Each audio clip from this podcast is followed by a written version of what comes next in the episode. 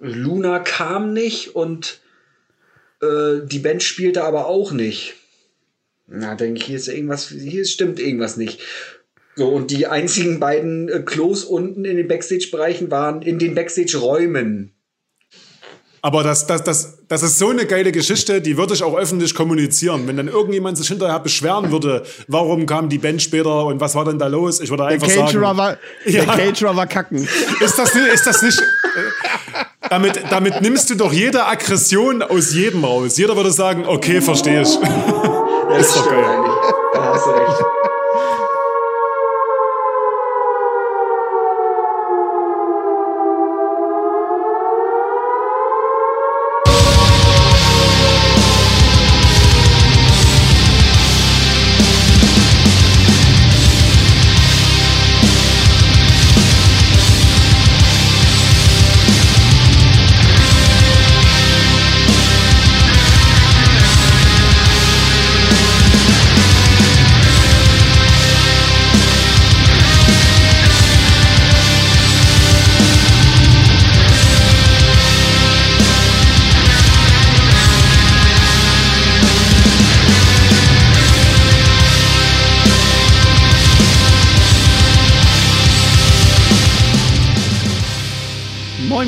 Freunde und herzlich willkommen zur 26. Ausgabe des Hartschnack Podcasts. Ich habe heute zwei wunderbare Gäste und zwar den Sebastian aus Zwickau, dem Macher vom Erase the Sun Festival. Hallo.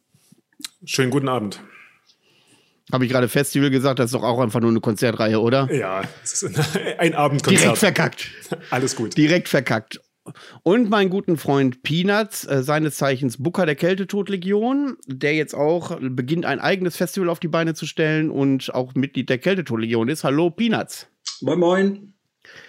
Moin, moin, hast Musik in meinen Ohren. Ähm, ja, heute soll es darum gehen, äh, wie man so blöd sein kann und als Veranstalter Black Metal-Konzerte auszurichten, wo man doch weiß, dass da nur drei Gäste kommen und die Bands ähm, viel Geld verschlingen. Ähm, ja, also in der Rückschau auf alte Sendungen gibt es halt bisher noch nicht bei mir. Also mir ist nichts eingefallen, vielleicht im Laufe der Sendung. Ähm, dann fangen wir mit dem üblichen Trara an und fragen mal einen von den beiden, wie sie zum Metal gekommen sind und im Speziellen zum Black Metal. Am besten fangen wir an mit Sebastian. Ja, also mit dem Metal fing das bei mir an 98, 97, irgendwas in der Drehe. Wir hatten einen Jugendclub und unser stadtbekannter Trophy, ist das ein Begriff, da die Bezeichnung? Also, also, also, in Deutschland hat das noch keiner gehört. also unser stadtbekanntes Drogenasyl, die haben damals immer CDs geklaut. Im, ja, so. wirklich. Im, im, im, Im Müller. Und, ähm, und da hat damals von Sepultura die Arise mitgebracht. Ja, und ich habe bis dahin keinen gefestigten Musikgeschmack gehabt oder irgendwas. Nicht, dass ich wüsste zumindest. Und wir hören die halt an und ich dachte, ach du Scheiße, was für ein Krach. Also ich konnte erst nichts damit anfangen. Aber im Nachhinein hat sich herausgestellt, dass das so die Initialzündung in Sachen Metal bei mir war. Also bei mir ging es mit Sepultura los, mit der Arise. Und dann ging es sehr schnell, also innerhalb von einem Jahr schon über die üblichen Verdächtigen Slayer, so dieser ganze Thrash Metal der 90er damals aktuell. Und ja, das war so. Und dann entdeckt man halt nach und nach, ja, Dimo Borgir, Cradle of Filth, was man so erstmal eingängig hören kann. Ja, der klassische Weg. Und dann hast du halt immer mehr, ach, gibt's ja noch anderes Zeug und was noch ein bisschen roher und also die klassische Entwicklung, es musste extremer sein. Damals war es irgendwie auch so eine Art Sport. Äh, bei uns zumindest, ich höre die krasseste Mucke und das ist immer härter. Ja. Aber man ent entwickelt natürlich darüber hinaus auch irgendwann dieses Gefühl für die Musik. Dass man das wirklich zu schätzen weiß, gut findet. Und ja, das war so der Weg vom Metal, mal ganz kurz abgerissen, in Richtung Black Metal bei mir. Wir reden um die Jahrtausendwende jetzt.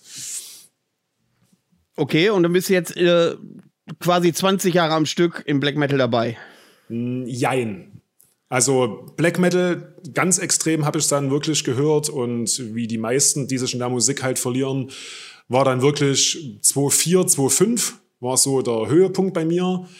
Da auch die üblichen, also dann Nagaroth, Gorgoroth und alles so entdeckt und sehr gefeiert. Ähm, und aufgrund persönlicher Umstände, irgendwann habe ich entdeckt, es gibt ja auch noch andere Metal-Musik, außer jetzt Slayer, Sepultura und ne, so. Und dann ging es auch mal eine Zeit lang in Abschweifen in diese Richtung Heaven Shall Burn und sowas. Damals aber noch weit nicht so peinlich, wie ich sie mittlerweile finde. Ähm, fand ich sehr gut, hat mir irgendwie gut gefallen, kannte ich nicht die Musik zu dem Zeitpunkt. Und dann habe ich mich mehrere Jahre da war es genau dasselbe in die Musik hinein verloren und dann entdeckst du ja auch mehr aus dem Underground und was es da noch so gibt. Äh, aber Black Metal war nie ganz abgeschrieben. Also hat immer stattgefunden irgendwie, aber war ein paar Jahre außen Fokus, um es mal so zu sagen. Und dann vor. Ähm, hm? Ja, erzähl weiter. Ja, und, ja, und dann ähm, so richtig wieder äh, ging das bei mir los. 2015 ungefähr. Ich bin immer schlecht mit Erinnerungen und Jahreszahlen. Aber da, wo ich wieder gedacht habe, aktiv Black Metal, das war, wie ich schon mal erwähnt hatte, auch ähm, von Mugwa, die Exercises in Futility. Ist Klischee, ich weiß, aber das war das Album, was ich zuallererst wieder bewusst aus dem Black Metal-Sektor gehört habe. Und ich war halt mit dem ersten Lied sofort, also waren die alten Gefühle, die man dieser Musik gegenüber empfindet, also nach einer Minute war das wieder da. Und ich dachte, ach du Scheiße, also so, das hat mir halt sehr gefehlt, weil die andere Musik, die ich zu dem Zeitpunkt mehr gehört habe, da kannst du halt einfach nicht vergleichen, was, was die Atmosphäre angeht, was äh, oft auch das technische Know-how angeht, der Musiker und so. Das sind halt zwei verschiedene Welten. Und ich will mal kurz einhaken, ich mal kurz, wo du Mykwa sagst. In der letzten Folge mit Daniel, ihr kennt ihn noch nicht, aber da hatten wir auch die Debatte, ob es früher einfacher war, in den Black Metal einzusteigen, weil mit Dimo Borgi und Cradle of Hills zwei Türöffner in den Mainstream vorgedrungen sind. Und ähm, das wir haben uns die Frage gestellt, warum kommen so wenig junge Leute nach? Zumindest äh, kommt uns das so vor ist aber noch ein offenes Ergebnis. Wir sind da nicht endgültig zum Ergebnis gekommen. Und dann hatten wir auch über diese Mugwa gesprochen. Ob das äh, Potenzial hätte oder gehabt hat, äh, Leute, besonders jüngere Leute, wieder zum Black Metal heranzuführen. Ähm, ich war da der Meinung, dass dieses Album tatsächlich nicht so in den Vordergrund gekommen ist, wie damals zum Beispiel die Enthroned Darkness Triumphant von Demo Borgia. Und dass es so unfassbar schwer ist für die Jugend halt, äh, in die Black Metal Szene tatsächlich zu finden, weil sich das doch wirklich wie so ein geschlossener Kreis anfühlt. Und ähm, wie würde, was würdet ihr denn sagen? Wäre die Mugwa tatsächlich so eine Einstiegsdroge für junge Leute, um in den Black Metal zu kommen? Das ist ja wieder eine Frage. äh, Glaube ich nicht. Also ich kann dir gar nicht so richtig sagen, warum. Äh, damals war das eher so, na, da war das irgendwie noch also für mich gefühlt irgendwie was Besonderes, wenn du, also allein schon, wenn du Metal gehört hast, denn da warst du irgendwie so, sowieso schon mal krass, irgendwie ein Außenseiter. Das ist ja heutzutage alles nicht mehr so. Also du kannst ja den übelsten Scheiß hören, dass, also du, du provozierst da keinen mehr mit, das interessiert kaum noch einen. Äh, das ist alles irgendwie äh, normal geworden. Und ich glaube, die Jugend von heute, die kommen auch ja erstmal gar nicht in diese Pfade rein, also dass sie überhaupt auf Mygla stoßen würden. Sie werden ja vorher schon von Nuclear Blast und Co. abgefangen. Aber wir hatten ja früher auch nur den EMP. Jetzt muss man sich den EMP vor 20 Jahren anders vorstellen als heute. Äh, da war, der war tatsächlich metallastiger. Und da, äh, da war jetzt auch nichts. Da war jetzt aber auch, aber da war, ist Bursum und, und so ist ja nicht direkt ins Auge gefallen. Da waren ja tatsächlich auch die üblichen Verdächtigen. Ähm, trotzdem haben wir ja den äh, Bogen in Black Metal gefunden. Bei den meisten war es ja dann tatsächlich durch Trail of Filz und Timo Borgia. Und das war die äh, ja. Frage, die wir da uns da gestellt haben. Was würde als äh, Einstieg gut funktionieren und was könnte auch so populär werden, dass äh, die Jugend wieder den Black Metal findet? Also ich denke, ich denke, dann würde ich es auch bei den alten Klassikern belassen. Also ich glaube, das hat an Wirkung nichts verloren. Also wenn jemand, der Metal hat sich verändert, natürlich, ist halt, wie schon gesagt, im Mainstream angekommen, zumindest der meiste Metal. Und, ja. aber wenn du jetzt einem Jugendlichen sagst, also gut, eine gewisse Grundvoraussetzung brauchst du halt schon dafür, dass, ähm, ja generell dazu geneigt ist. Also nehmen wir jetzt mal den üblichen, jetzt keine Ahnung, 20 oder Anfang 20-Jährigen, der vielleicht dann so mit Slipknot sozialisiert wurde oder sowas oder noch schlimmer Linkin Park.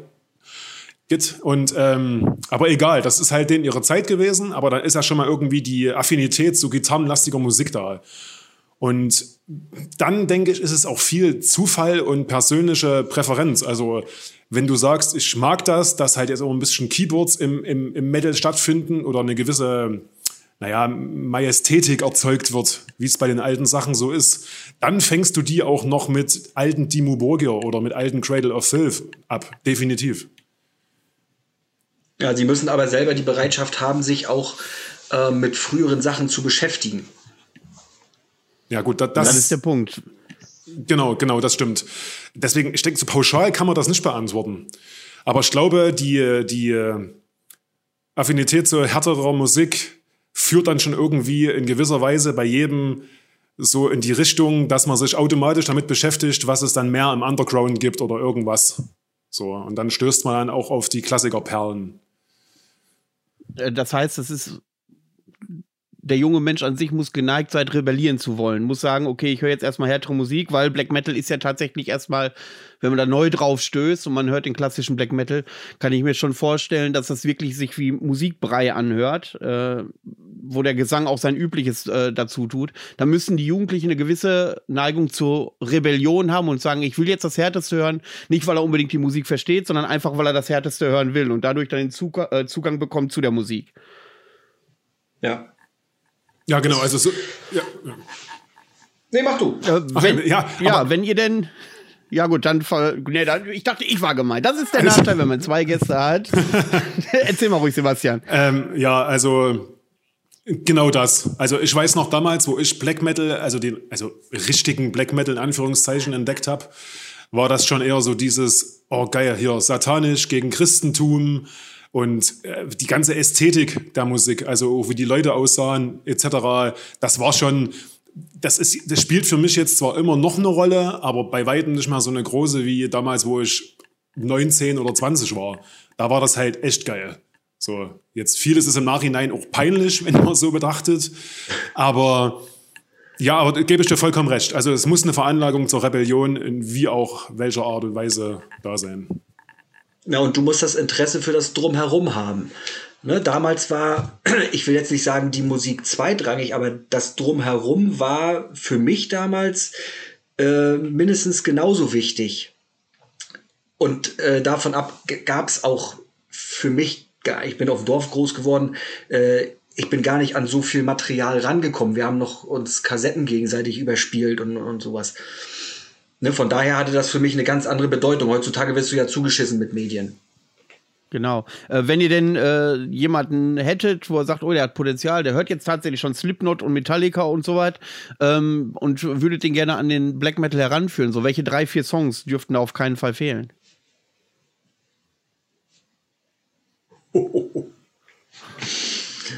Wir sind hier nicht zum Spaß, das habe ich nicht behauptet. Äh, äh, pff dann sage ich Morning Palace von Dimmu Borgir. Absolut, äh, wäre auch das allererste, was ich raufhauen würde. Mm, Dunkelheit von Burzum. Um da mal so das Spektrum auch hinzukriegen. Ähm, und ja, als dritten Song na gut, ich gehe jetzt immer von mir aus. Ich, äh, dann würde ich. Äh ja, aber du müsstest ja, du, du müsstest ja da, äh, musst ja auch von dir ausgehen, weil äh, das, dieses Tape ja deiner Meinung nach den Jungen dann zum Black Metal bringt. Dann wahrscheinlich irgendwas von Cradle of Hills, Her Ghost in the Fog oder Was immer gut gehen würde, wäre, glaube ich, von äh, Dark Throne Quintessence zum Beispiel. Soweit halt. Das, äh, was so eingängig, rhythmisch ist, ein bisschen monotoner und nicht so ein äh, reines Geschrebbel halt. Glaube ich, das würde gut funktionieren. Und bei dir, Sebastian, was wären so, ich gehe davon aus, Morning Palace sind wir uns alle einig? Ja, auf jeden Fall. Ich würde sogar noch einen Schritt weiter gehen, also ich gehe ja auch von mir aus, äh, welches Album mich damals komplett umgeblasen hat, rein, das war einfach zu viel für meinen Kopf. Das war die Puritanical Euphoric Misanthropia von Dimmu Borgir, die viele hassen, weil sie wie Techno klingt. Und aber ähm, Niklas Barger halt einfach nur eine Maschine, also der Drummer damals. Ja. Und dieses Album hat schon große Momente. Und das war, finde ich, auch nach wie vor der Peak dann irgendwann von Dimo Borgir. Mich hat's dahin geführt und von Cradle of Filth ähm, entweder die Vampire oder danach die, äh, das war die Dusk and Her Embrace. Die ist schon, Genau. die ist schon Oh sehr, ja, die- sehr, die ist schon sehr gut. Ja, auch heute noch, auch heute Ja, noch. ja, ja, definitiv. Ähm, gut, ähm, dann haben wir jetzt ja äh, so ein bisschen ähm, angerissen, wie du zu Metal gekommen bist. Kannst du dich so an dein erstes Metal-Konzert und an dein erstes Black Metal-Konzert erinnern, was du erlebt hast? Du meinst jetzt mich? Und wie waren deine Eindrücke? Also nicht als Veranstalter, sondern als äh, Gast. Du musst ja irgendwann mal da aufgetaucht sein. Okay. Ähm, erstes Metal-Konzert. Wow, warte, ich muss echt kurz überlegen. Wenn war es was Kleineres, weil die großen Festivals, die habe ich tatsächlich erst später besucht, With Full Force und sowas. Das erste Metal-Konzert, als richtige Metal-Konzert, das war wahrscheinlich einfach so ein. Ah, nee, ich weiß es. Das war, ich habe einen Freund damals gehabt, der hat in einer Band gespielt, die haben aber hau- hauptsächlich gecovert. Sepultura und so ein Zeug haben die gecovert. Da war aber sehr fit, also es war jetzt nicht so eine Rümpelkapelle, sondern die waren wirklich gut. Und die haben mal in so einem komischen Straßen-Open Air bei uns hier im Ghetto-Stadtteil äh, mitgemacht. Das war dann 2003, 2004. Das war kurz vor meiner Bundeswehrzeit.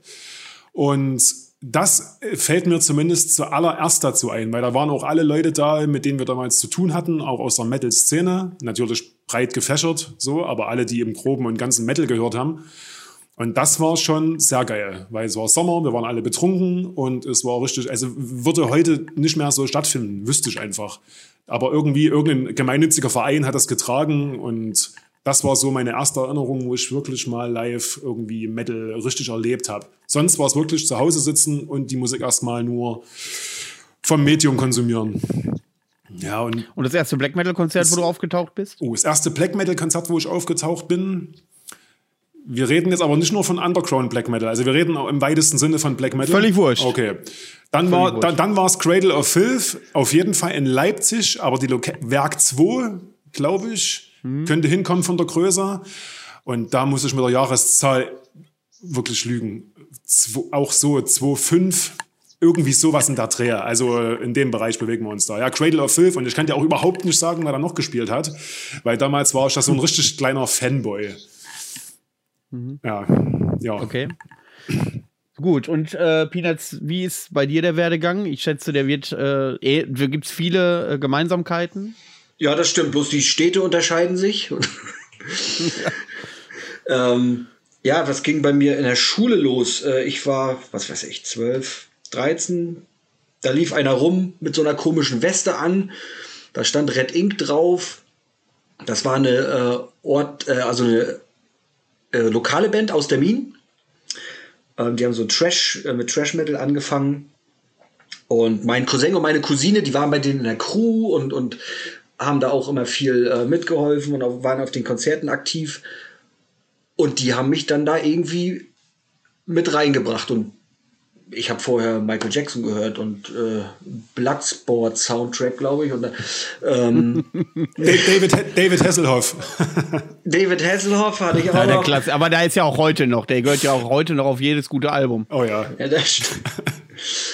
so, und ähm, dann, ja, dann ging das nachher los mit Kassettentauschen, was ich vorhin schon gesagt habe, äh, überspielen. Anfangs war das bei mir eher Death Metal-lastig, also viel Obituary haben wir gehört, äh, Unleashed und dann wurde das nachher aber immer, also die, die der Kreis, in dem ich mich bewege, der, der blieb so dabei und bei mir rutschte das immer, immer in die schwärzere Richtung.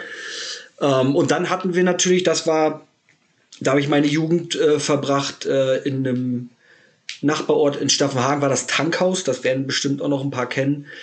Ähm, und da waren wir dann jeden Freitag, jeden Samstag, da war gefühlt jedes Wochenende ein Konzert. Meine Mutter hat mich 18 Uhr hingefahren tatsächlich und äh, 2.30 Uhr immer abgeholt, konnte ich immer bis um 12 Uhr saufen. Äh, äh, war eine geile Zeit, ja. Und richtig schwarz wurde es dann nachher, da war ich in Berlin im WOM, weiß ich noch. Das war so ein riesen Platten-CD-Laden, übelst Ja, teuer. mega. WOM gab's überall. WOM Ja. gab's überall. Das war immer der geilste Laden ever. Also ich kenne es, das nicht? Wo- Wo- Wo- World of Music. Ja, Ja, genau. Genau. Genau, nee, gibt's bei uns nicht. bei uns war Ja, es. jetzt nicht mehr. Jetzt sind die Dinger ja nee, das tot. Größte, was bei uns gab, war tatsächlich die CD-Abteilung im Müller. In der Drogerie, ganz oben. Aber die war, die war bei uns oder ist immer noch sehr groß. Und auch mit, also ich konnte da auch immer bei dem Typ, der da gearbeitet hat, du konntest auch immer bestellen, wenn die was nicht da hatten. Ja, Aber tatsächlich war die, die, die Metal, ah, ich weiß nicht, wie es heutzutage aussieht, so, aber die Metal-Abteilung war für meine Verhältnisse damals gut gefüllt. Also das war schon in Ordnung. Okay. also im, im WOM war ich damals in Berlin völlig geflasht, was die da alles hatten. Äh, und dann fiel mir die Aske im Digipack von Burzum in die Hände. Wow, okay. So, und, und, dann war vorbei. Dann ging's, dann ging's richtig los. Da würdest du bei dem einen oder anderen Sammler heute 3,50 Euro für bekommen, wenn du das Ding noch gut im Schuss hast. Ja, wahrscheinlich. Ich hätte mal die Verpackung vom WOM noch drum lassen sollen. Das war so eine riesen Plastikkiste. Ja, das hättest du machen sollen, ja. Das wär Und äh, kannst du dich erinnern, wann dein erstes Black Metal-Konzert war? Ja, das war äh, Dimmu Borgir im Tankhaus. Mit Creator, Richthofen und, Oh, Richthofen, geil. und Krision Krisen oder wie man diese äh, Trision, diese brasilianischen Peruaner oder was, oder ne? Nee, Ka irgendwie Kanadier. so. Und Kanadier? Nee, ist definitiv Südamerika, Krision. Krision, nein. Das sind ich, Deathmetaller. ich, bin- Ja, ich bin mir sehr sicher, dass das Kanadier sind. Aber ich will keine Scheiße erzählen. Aber ich, weil ich ein Klugscheißer bin. Ist schon ein bisschen. ja, und du hast schon ins Klo gegriffen, weil ich weiß, dass die aus, auf jeden Fall aus, dem, äh, aus Süd. Ich gucke aber gerade nach. ich gucke auch gerade. So, erzähl weiter. Nee, jedenfalls äh, war ich bei dem Konzert und mein Cousin und meine Cousine haben da ja, wie gesagt, Ja. auch gearbeitet im Tankhaus. Südamerikaner, alles gut. Ja, Okay, auch. Brasilien. Brasilien. mein Gott. Deswegen hast du auch immer so viel Pech beim Booking deiner Bands. Du, komm, du denkst immer, das sind irgendwie die Kanadier und buchst irgendwelche Leute aus Portugal oder was? Ja, und wirklich, in Wirklichkeit kommen sie aus Bottrop. so, ja. Nee, und das Konzert hat mich äh, in der Hinsicht geflasht. Ich war ja noch ein kleiner Junge. Äh, und mein Cousin, der dort arbeitete, und meine Cousine, mein Cousin hat mich dann mit in den Ordnergraben genommen. Und dann habe ich praktisch Dimmu Borgir hautnah live erlebt und nach dem Konzert haben sie mich dann in den Backstage zu Shakrath geführt und der hat mir dann noch ein Autogramm gegeben. Das habe ich heute noch irgendwo eingeschweißt liegen. Ja. Da bin ich hart neidisch gerade Ja. so ein bisschen. Also, Das ist schon eine Story auf jeden Fall. Das war, und dann war, war es um mich geschehen. Dann bin ich nachher nach der Schule äh, kurz mal abgedriftet und war kurz raus aus der Szene und dann irgendwie hat mich Ernsti, glaube ich, wieder eingefangen mit einem Kescher oder mit einer Zwangsjacke, irgendwie so. Zwei Fragen dazu. Frage Nummer eins ist, wo du äh, äh, raus warst aus der Szene, bist du da in andere Subkultur eingetaucht? Und äh, Frage Nummer zwei ist, wenn du aus der Black Metal-Szene äh, rausgekommen äh, bist, wie hat er, ihr Sinn dich denn wieder einkeschern können? Wo habt ihr euch denn dann getroffen? Na, ich war ja äh, nach der Schule immer noch in Demmin. Äh, und dann waren alle, die damals so die gleichen Interessen geteilt haben, waren irgendwie weg. Dann hast du dich da mit deinen äh, Aboriginals aus der Minen getroffen und da war Black Metal kein Thema. Äh, da habe ich noch kurz mal in einer Punkband gespielt als Keyboarder. Das war eigentlich ganz lustig, besonders der Proberaum. Moment mal, als Punk, in einer Punkband als Keyboarder. Ja, ja. Also wenn es in einer Punkband ein unnützeres Gerät gibt, äh, äh, Instrument gibt, neben Triangel ist es, glaube ich, äh, die. Trompete und das Keyboard. Natürlich. Ich glaube, die wollten nicht nur wegen der Optik. Ja, vom Keyboard. Ja, wahrscheinlich. ja, und, Nee, und- äh, da, Durchbruch habt ihr verfehlt, oder was? Ja, knapp. Knapp, äh, weil der Proberaum wurde abgerissen kurz vor unserem ersten Plattenvertrag. Und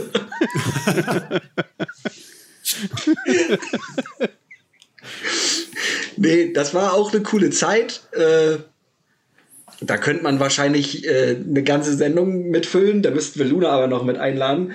Der war unser Roadie damals. ähm, Entschuldigung, wenn ich lachen muss, aber ihr kennt Luna nicht. Ihr müsst äh, mal zu einem Konzert Stahlbeton kommen oder so, dann stell alle, die wissen wollen, wer Luna ist, den stelle ich dann vor. Nach einer Minute wisst ihr, was wir, äh, wisst ihr, was wir meinen. Okay. So, und was habe ich in der Zeit groß gehört? Ja. Alles Mögliche, gar nicht so richtig. Also wirklich aktiv Musik gehört habe ich in der Zeit gar nicht. Also bewusst Musik gehört. Äh, und dann bin ich nach Rostock gezogen. Und da waren dann, äh, da kannte ich Gerald noch nicht, aber Luna hat schon in Rostock gewohnt.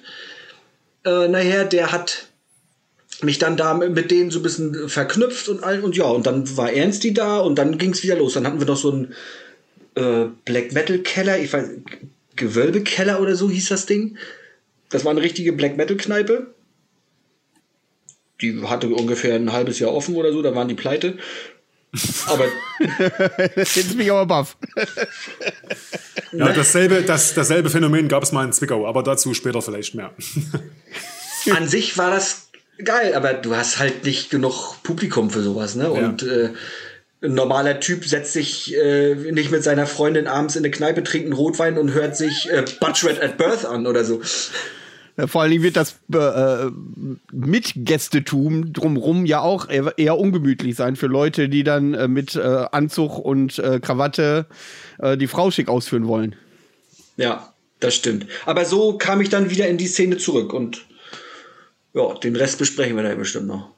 Dann könnten wir tatsächlich schon mal äh, anfangen, dass ihr wo ihr euch dann gefestigt habt im Black Metal, dass ihr dann irgendwann ja mal auf die Idee gekommen sein müsst, zu überlegen, pass auf, entweder A, unsere Gegend hat Black Metal-Konzerte bitter notwendig oder B, äh, das, was hier angeboten wird, ist Rotze, wir können es besser oder C, äh, ich habe einfach Bock auf die Scheiße.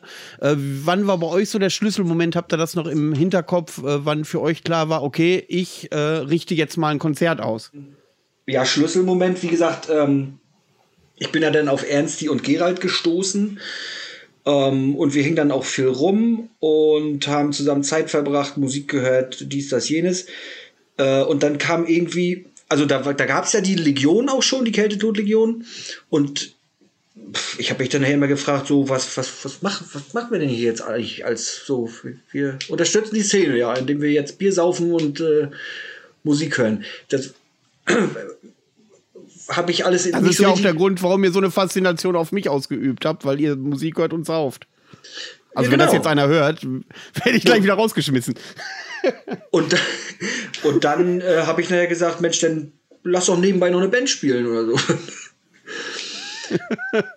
und dann war das eine fixe Idee und dann haben wir das einmal ausprobiert, weil Ernst, hat die Technik, Ernst, hat alles da, der hat selber schon mal vorher äh, ein Festival organisiert und kannte sich gut aus in dem, weil ich wusste ja gar nicht, ich habe gedacht, hier, warte mal, da steht eine Bühne, da stellen wir irgendwie was rauf, dann noch ein paar Typen mit Instrumenten in der Hand und dann geht das ab hier. So und gut, so ungefähr lief es dann auch. ähm, aber ja, das war so der ausschlaggebende Punkt, dass ich irgendwie was machen wollte. Also außer auf Konzerte gehen und das zu konsumieren. Weil meine Punk-Karriere war ja zu Ende.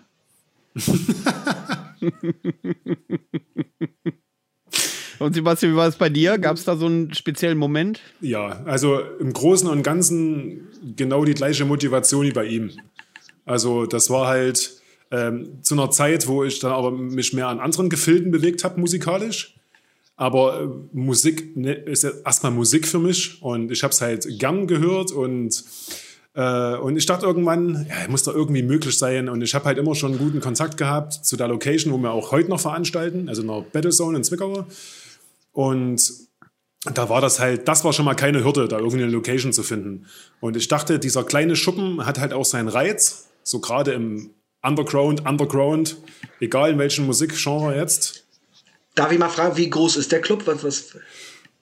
Also die, da veranst also der Eingangsbereich wo die Bar ist, ist auf jeden Fall größer als der Raum, wo die Bands drin spielen. Das ist nochmal miteinander getrennt. Das ist so eine Schiebetür. Aber ich sag mal. Da die, sind die Prioritäten erstmal richtig gesetzt.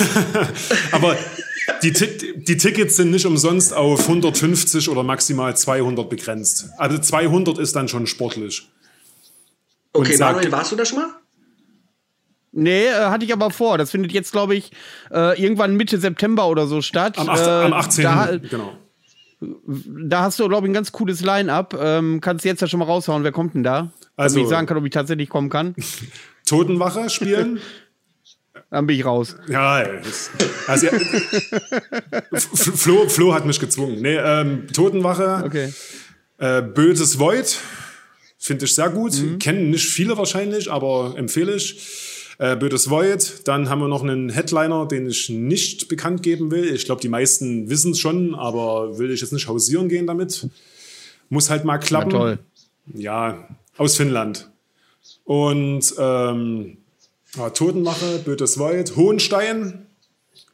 Oh, das Album von Hohenstein, wer das noch nicht kennt, das muss er sich geben. Ist Standard Black Metal, aber komplett gut. Die Weißer Hirsch oder die Demo?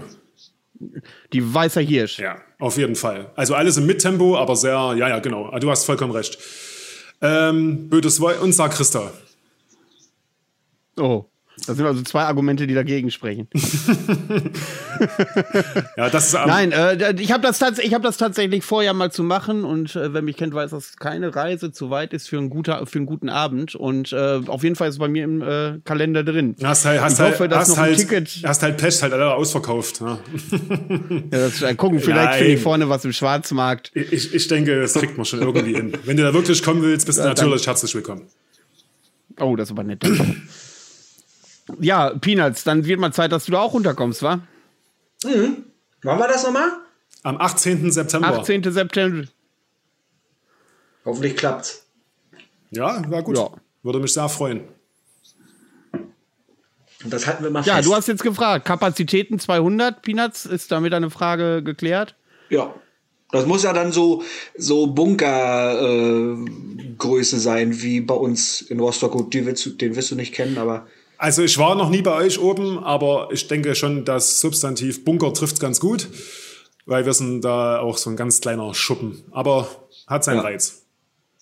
Cool. Aber ich glaube, da haben wir eine ganz große Gemeinsamkeit gefunden, dass äh, bei Underground Black Metal Konzerten die Location sehr, sehr viel wert ist. Du kannst so ein Underground äh, Konzert du kannst da kaum Atmosphäre aufbauen, wenn das in so einer Tanzschule oder so stattfindet. Ähm, da muss da schon das drumrum passen.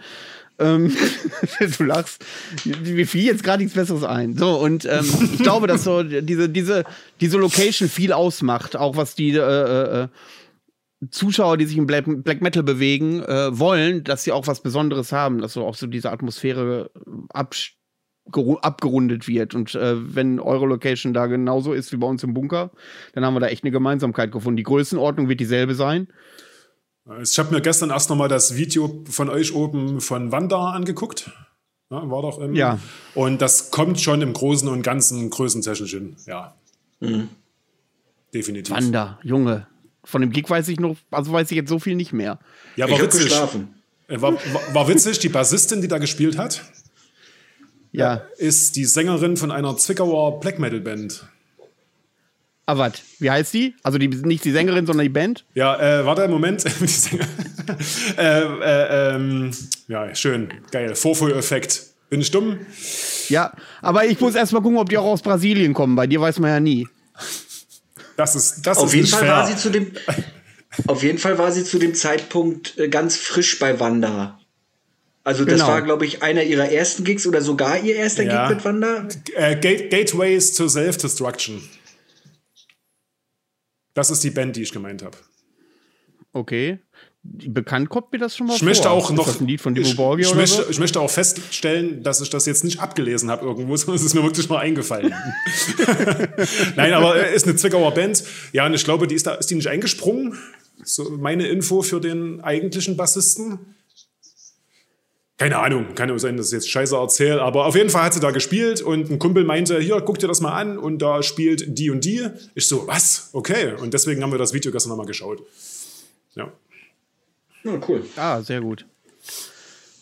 So, und äh, als ihr dann beschlossen habt, Konzerte zu machen, ähm, du hast jetzt gesagt, Sebastian, dass du äh, den Besitzer der Location schon kanntest.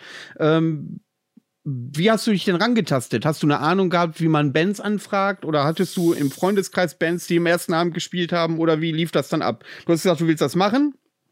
Genau, also. Ja, und dann sitzt du da. Wie mache ich das überhaupt? Der Startschuss war äh, dem guten Herrn von Isprit, also hier Gestalt, äh, geschuldet. Den kenne ich auch schon mehrere Jahre, über mehrere Ecken. Und wir hatten halt immer noch so ein bisschen Kontakt, also mehr oder weniger über soziale Medien. Und irgendwann habe ich halt festgestellt, dass der in einer Black Metal Band spielt. Das waren aber primär die Stammeien. Und ich habe halt den Gedanke schon im Kopf gehabt und dachte, okay, eigentlich könntest du da mal fragen. Da kennt die Location, wir kennen uns irgendwie, ist schon mal ein Vertrauensverhältnis irgendwie da. Und so kam das, dass er gesagt hat, ja, auf jeden Fall, mach mal. Das kriegt man so hin. Und äh, Halfas, die ich ja beim ersten ETS gebuckt hatte als Headliner, die habe ich dann wirklich gebuckt, weil sie für mich schon ein Begriff waren, weil sie ja auch schon im Underground schon keine unbekannte Nummer sind. Und ich dachte, beim ersten Konzert möchtest du schon irgendwas mit reinpacken, was irgendwie mitzieht. Und nicht nur regionale Bands, die vielleicht gut sind, aber die dann trotzdem außerhalb von Sachsen oder von Zwickau keiner kennt. Ja, und so kam das. Und angeschrieben ganz klassisch über Facebook. Einfach geschrieben erstmal, so und so sieht's aus.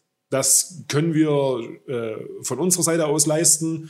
Wie sieht das bei euch aus? Und irgendwie kommt man da schon irgendwie auf den Nenner. Ja. Und bei dir? Peanuts? Wie, du hast dann da wahrscheinlich auch gestanden wie ein Ochs vom Berge? Na, da wir hatten ja äh, schon gute Kontakte in die Szene äh, durch Gerald, Wolfsgrim Records. Und Ernst die auch. Also die hatten ja ihre Krakenarme damals schon in sämtlichen Foren und so ähm, ausgefahren. Da war ich ja praktisch der Neuling äh, in der Szene und habe mich dann da bei den ersten äh, Gehversuchen auf deren Booking verlassen und mich dann eher so auf das, äh, na, das Finanzielle konzentriert, das Drumherum, das Catering äh, und die Örtlichkeit, wie, wie können wir da äh, zusammenfinden. Ja, so äh, fing das bei uns an. No, und das erste Mal, was das erste Ding war ja noch kein Stahlbeton, sondern ähm, lief noch unter Witch Cult Concerts. Ähm, da hatten wir noch andere mit im Boot. Äh, das hat sich dann aber nach dem Konzert zerschlagen. Da haben wir äh, entschieden, dass es keine weiteren Reihen unter dem äh, Namen geben wird. Und dann haben wir, also habe ich gesagt, ich will das jetzt aber weitermachen, weil das war geil. Das war genau das, äh, was ich machen will mit, mit der Szene, für die Szene. Ähm, und dann ist, haben wir Stahlbeton ins Leben gerufen. Und der Name Stahlbeton äh, resultiert daraus, äh, dass der, der, Spielort im Bunker war tatsächlich, ja? Genau. Und der Bunker aus. Und äh, wisst ihr, wie viele Zuschauer beim ersten Mal da waren? Also zahlende Gäste? Beim ersten Stahlbeton? Ja, kannst ruhig beide, dann haben wir beides abgefrühstückt. Also beim allerersten hatten wir tatsächlich, ich glaube, fast 100 Leute. Und da mhm. habe ich gedacht, boah, das läuft ja hier. Da bauen wir jetzt drauf auf. Und dann hatten wir beim ersten Stahlbeton, ich glaube, 50. Okay, ja, ist natürlich, ja. Also, und bei dir, Sebastian? Ja, äh, kurze Frage noch dazu. Habt ihr, wie habt ihr das damals geregelt? Habt ihr jetzt nur Abendkasse gemacht? Habt ihr über einen Vorverkauf irgendwie oder wie lief das? Nur Abendkasse damals. Also du konntest auch null einschätzen, was da kommt an Gästen. Das war alles Glaskugel. Ne, wie ist denn das bei euch in der Region da oben in Rostock? Gibt es da eine, eine, lebendige, jetzt mal abseits von der Kältetodlegion, gibt es da eine Szene, wo du sagst, okay, hier würde es sich lohnen, in Anführungszeichen zu veranstalten? Oder? Jein. Also aus heutiger Sicht betrachtet würde ich sagen, in Rostock die Black Metal-Szene ist tot. Weil wenn wir uns auf den Konzerten angucken, woher die Leute kommen, dann kommen die alle aus um Rostock. Äh, ich weiß, also wir haben mittlerweile Einzugsgebiet bis Hamburg, Stralsund, äh, Lübeck, bis nach Berlin. Sachsen runter, Berlin. Ähm, und die Rostocker, also ich kenne ein paar Rostocker aus der Szene, da ist das nach und nach äh, eher eingeschlafen und die Leute, die gehen nicht vor die Tür. Also das war so dieser Klassiker, macht mal was, Ja, dann machst du was, quatsch den an, quatsch den an, quatsch den. Ja, ja, ich komm, wir sehen uns Samstag. Und dann triffst du die Montag auf Arbeit irgendwie in der Pause wieder oder so. Äh, wenn du dir was zum Mittag holst, wo, was war denn am Wochenende? Ja, nee, und och, ich wollte, hatte auch keine Lust, Schuhe anzuziehen und, und dann bist du. und das waren so die Momente, wo ich auch echt kurz mal bockig war auf die Szene, wo ich gedacht habe, ihr Arschlöcher, jetzt reißt du hier schon was hoch, ihr jault mir jahrelang die Ohren voll und, und dann mache ich mal mit meinen Kumpels hier was und dann äh, kriegt ihr eure Ärsche nicht vor die Tür. Ne, die, so eine Phase hatten wir auch, da muss man natürlich durch. Ja, ganz genau. Also na, bei uns war das so, beim ersten ETS hatten wir einen Vorverkauf, einfach weil ich das mag, ähm, ja, als, als Zugabe eine physische Karte in der Hand zu haben. Ich, ich, ich mag das einfach so. Da gehe ich auch gern in Eigenleistung und Vorkasse. So viel kostet das ja jetzt auch nicht, da irgendwie Tickets drucken zu lassen. Das größte ja. Problem ist dann eher dieses, äh, wie vertreibst du die? Und da haben wir das damals, ich glaube, über einen Big Cartel Shop gemacht. Ganz stumpf, hier kostenlos. Und Mach ich heute noch. Da, da, da, der äh, Vorverkauf lief so, naja, ja, ging. Und am Ende hatten wir aber mit Abendkasse, auch so wie du vor uns gesagt hast, so 90 Leute, vielleicht knapp 100, irgendwas in der Dreh. Es war in Ordnung. Und ich dachte, super, läuft, weil ich weiß, dass in Zwickau, und Zwickau liegt ja nun mal ziemlich nah am Erzgebirge, und da ist die Szene ja schon sehr lebendig, gerade im Black Metal. Und da waren einige Leute da. Natürlich musst du am Anfang auch Überzeugungsarbeit irgendwie leisten, wenn du da irgendwie aus dem Nichts anfängst, da irgendwas zu veranstalten. Und das war aber Glück gehabt. Ganz einfach. Mehr kann ich dazu nicht sagen. Das war nicht irgendwie Kalkül oder die großartige Planung. Einfach Schwein gehabt, dass es gut angenommen wurde. Und ja. Aber hat sich das, hat sich das dann gehalten oder ist das zwischendurch auch nochmal abgeebbt? Nee. Das war, also das erste von den drei Erased the Sun, die bis jetzt stattgefunden haben, war tatsächlich von den Besucherzahlen her das schwächste. Danach war es immer sofort ausverkauft. Aber mit sofort meine ich sofort. Okay. Also, ja, also keine Ahnung, woher das kommt. Wirklich nicht. Das ist kein Tiefstapeln oder irgendwas. Das ist wirklich keine Ahnung. Also einfach Schwein gehabt. Zur richtigen Zeit am richtigen Ort. Und durch Zufall mit der Musik, die ich selber so feiere. Und anscheinend machen das genug andere Leute auch. Genau, hast du wahrscheinlich einen, einen guten Punkt getroffen irgendwo. Ja, genau. Äh, aus eigener Erfahrung weiß ich ja, äh, wir haben jetzt auch schon, wie haben wir jetzt schon? Elf oder zehn? Ich habe es auch irgendwann oder zwölf. Ich weiß es auch nicht mehr vom Stahlbeton elf. durch. Elf, genau. Ähm, weiß ich aus eigener Erfahrung, dass äh, bei uns äh, zum Thema Kartenvorverkauf, da kannst du sicherlich äh, besser was zu sagen, dass es mittlerweile ein nicht unerheblicher Stamm an Kunden ist, der sich tatsächlich schon früher das Ticket besorgt, also quasi schon beim Stahlbeton davor, schon für das nächste Stahlbeton eindeckt mit den Tickets.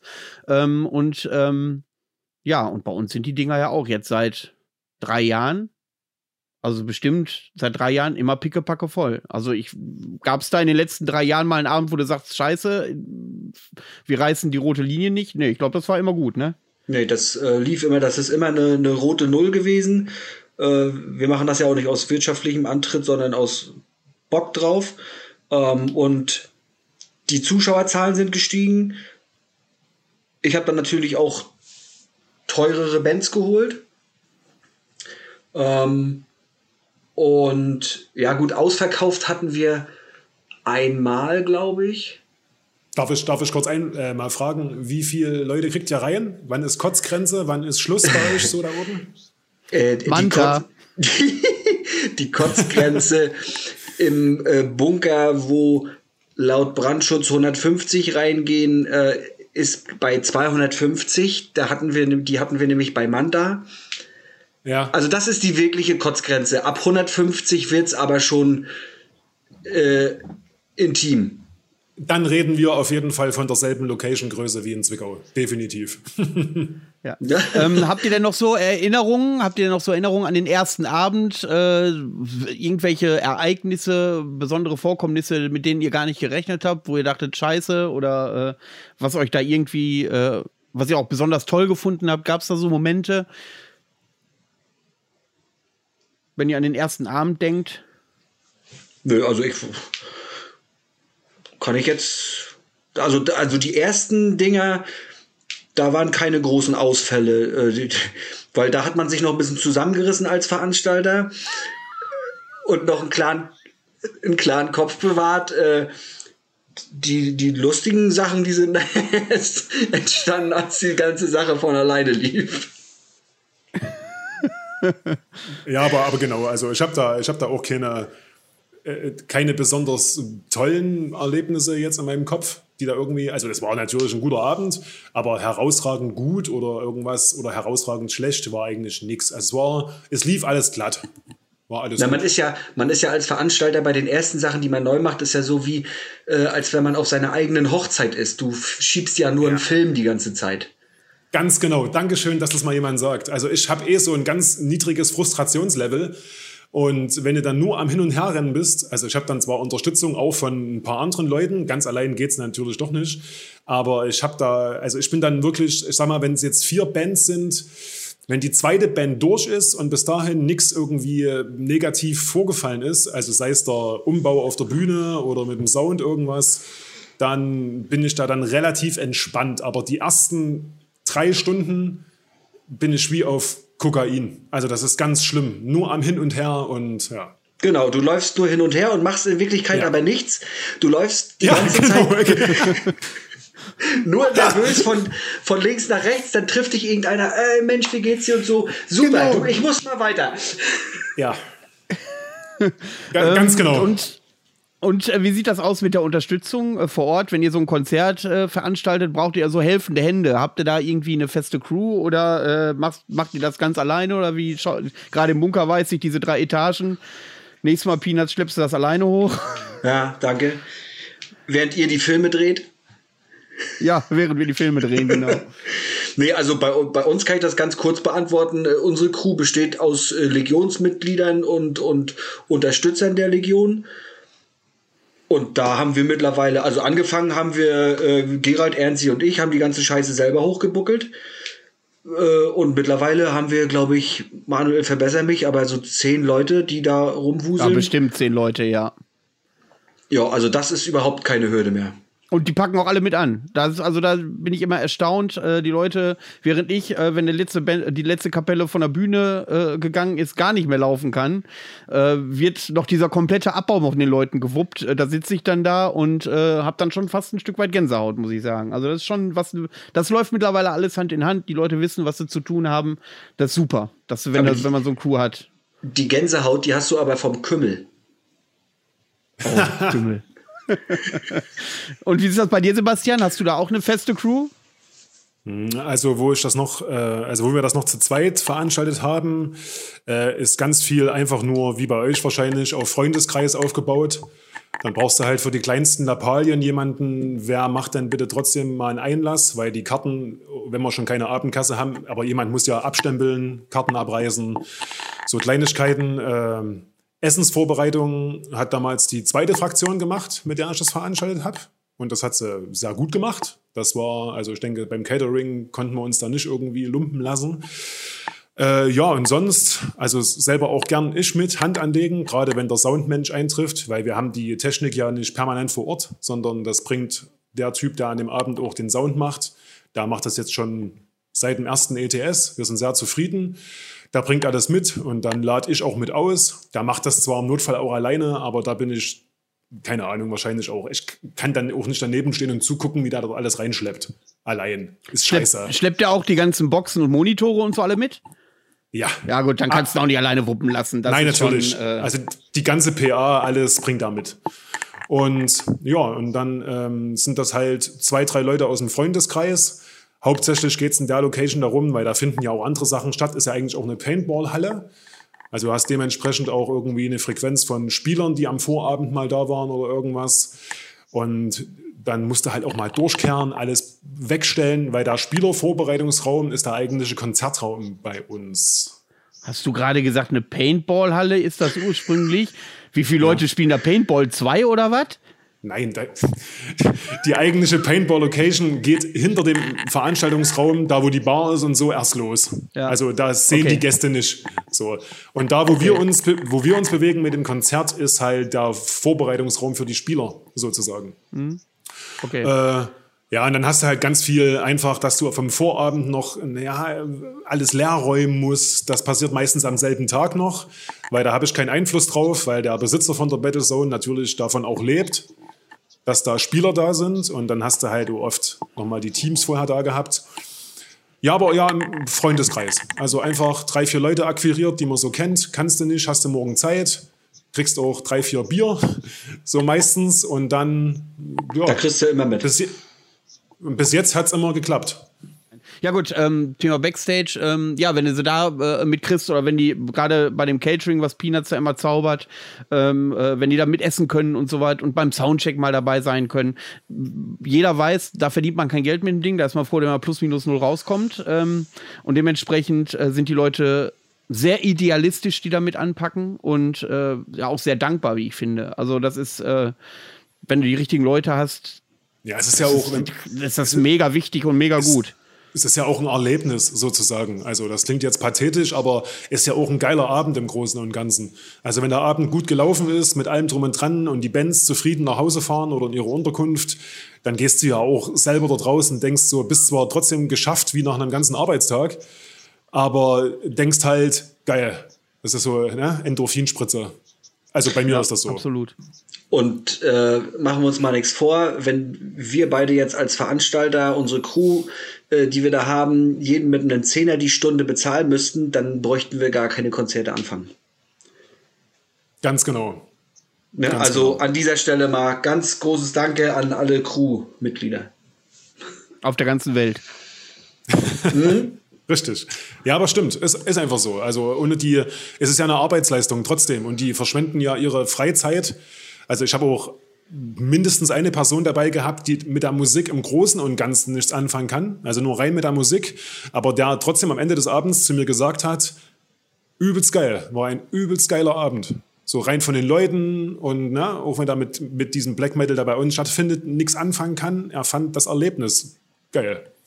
Und das, das, das haben, das haben wir auch. Wir haben auch Leute bei uns in der Crew, die mit der Musik überhaupt nichts anfangen können, aber die haben gesagt, die Metal-Szene, speziell jetzt bei uns die Black Metal-Szene, das ist so ein entspanntes Publikum. Die kommen an, die wollen einen schönen Abend haben, die machen keinen Dreck, die hauen sie nicht auf die Fresse, die saufen ihr Bier und gehen abends selig alle nach Hause. Der Punkt ist, was, was mir auffällt, ist, äh, wenn du ein paar Mal da gewesen bist, ähm, die kennen sich auch alle untereinander irgendwann. Ja. Das ist ja, du, da unterhält sich irgendwann jeder wirklich mit jedem. Oder ich äh, bringe regelmäßig auch mal einen Freund mit aus meiner alten Heimat, aus der Nähe von Bielefeld. Der reist dann jedes Mal so 550 Kilometer an. Der war den ersten Abend da und sagt, Alter, ich habe jetzt 150 neue Freunde. Das ist ja Wahnsinn, was hier los ist. Also wie die Leute auf einen zugehen, wie die einen so empfangen. Und äh, ja, der, der ist, äh, kommt auch eher so aus der Metalcore-Szene und hat dadurch, durch dieses, dieses Drumherum, und die Leute quasi einen großen Fuß in die Black Metal Szene setzen können und ist jetzt auch äh, jetzt nicht straight Black Metal, aber der hört regelmäßig jetzt auch die Musik und kommt auch gerne mit hoch und ähm, ich glaube, das macht auch vieles aus. Und wenn du gerade so diese 150-Mann-Konzerte, du wirst das sicherlich kennen, Sebastian, das ist schon familiär. Du hast immer, ein Großteil der Leute sind immer dieselben, die kommen. Und äh, ein großes Kompliment ist zum Beispiel, ich weiß nicht, äh, das hast du sicherlich auch, dass teilweise Bands, die bei uns gespielt haben, die späteren Konzerte besuchen als Gast. Ja. Das ist, äh, das, das ist auch mal so ein Phänomen, regelmäßig. Wenn du dann stehst und dann siehst du die und dann winken die da mit ihrer Eintrittskarte, äh, äh, äh weil die das halt so cool fanden. Das ist, und die fahren dann auch ein paar Kilometer. Äh, das finde ich, äh, das sind so Erlebnisse, die lernst du im normalen Leben. Bevor ich so tief in der Szene drin war, habe ich das nie so kennengelernt. Das ist ja für einen Veranstalter auch ein Ritterschlag wenn da äh, eine Band oder Mitglieder von einer Band im Nachhinein zu Veranstaltungen privat anreist, dann kannst du nicht so viel verkehrt gemacht haben.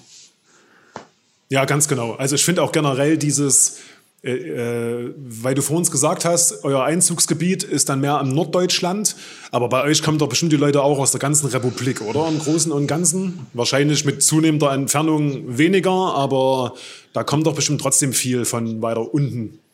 Immer mehr.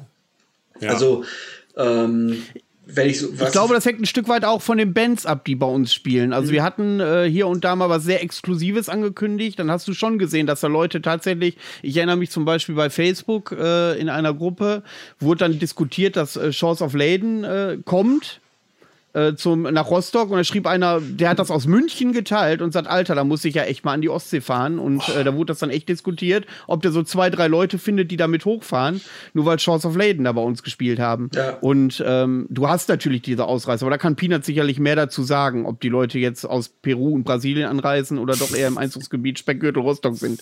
Du meinst, ob die von Crision auch schon mal bei uns im Konzert waren? Ach, Mann, ey. Die, die, werden ja aus, die werden ja aus Kanada gekommen. Wie ich mich einfach nur an die. ihr Wichser, Alter. Wie ich mich einfach an die Nesseln gesetzt habe. Gleich am Anfang. Super. Das sind auf jeden Fall Kanadier. Hm. ist gut. Ich schicke dir mal ein Foto, die sehen auch typisch kanadisch aus. Ja, ich weiß, wie die aussehen, aber es hat ja manchmal nichts zu bedeuten. Egal, lass uns das vergessen. Mein Gott. Vielleicht sind ja, die wir waren beim Thema Einzugsgebiet. Vielleicht sind die ja alle so wie Doug Heffernan in Kanada nur geboren. Genau. Who knows? wenn, dann, wenn dann im Eishockey Brasilien gegen Kanada spielt, stehen die für die kanadische Hymne auf.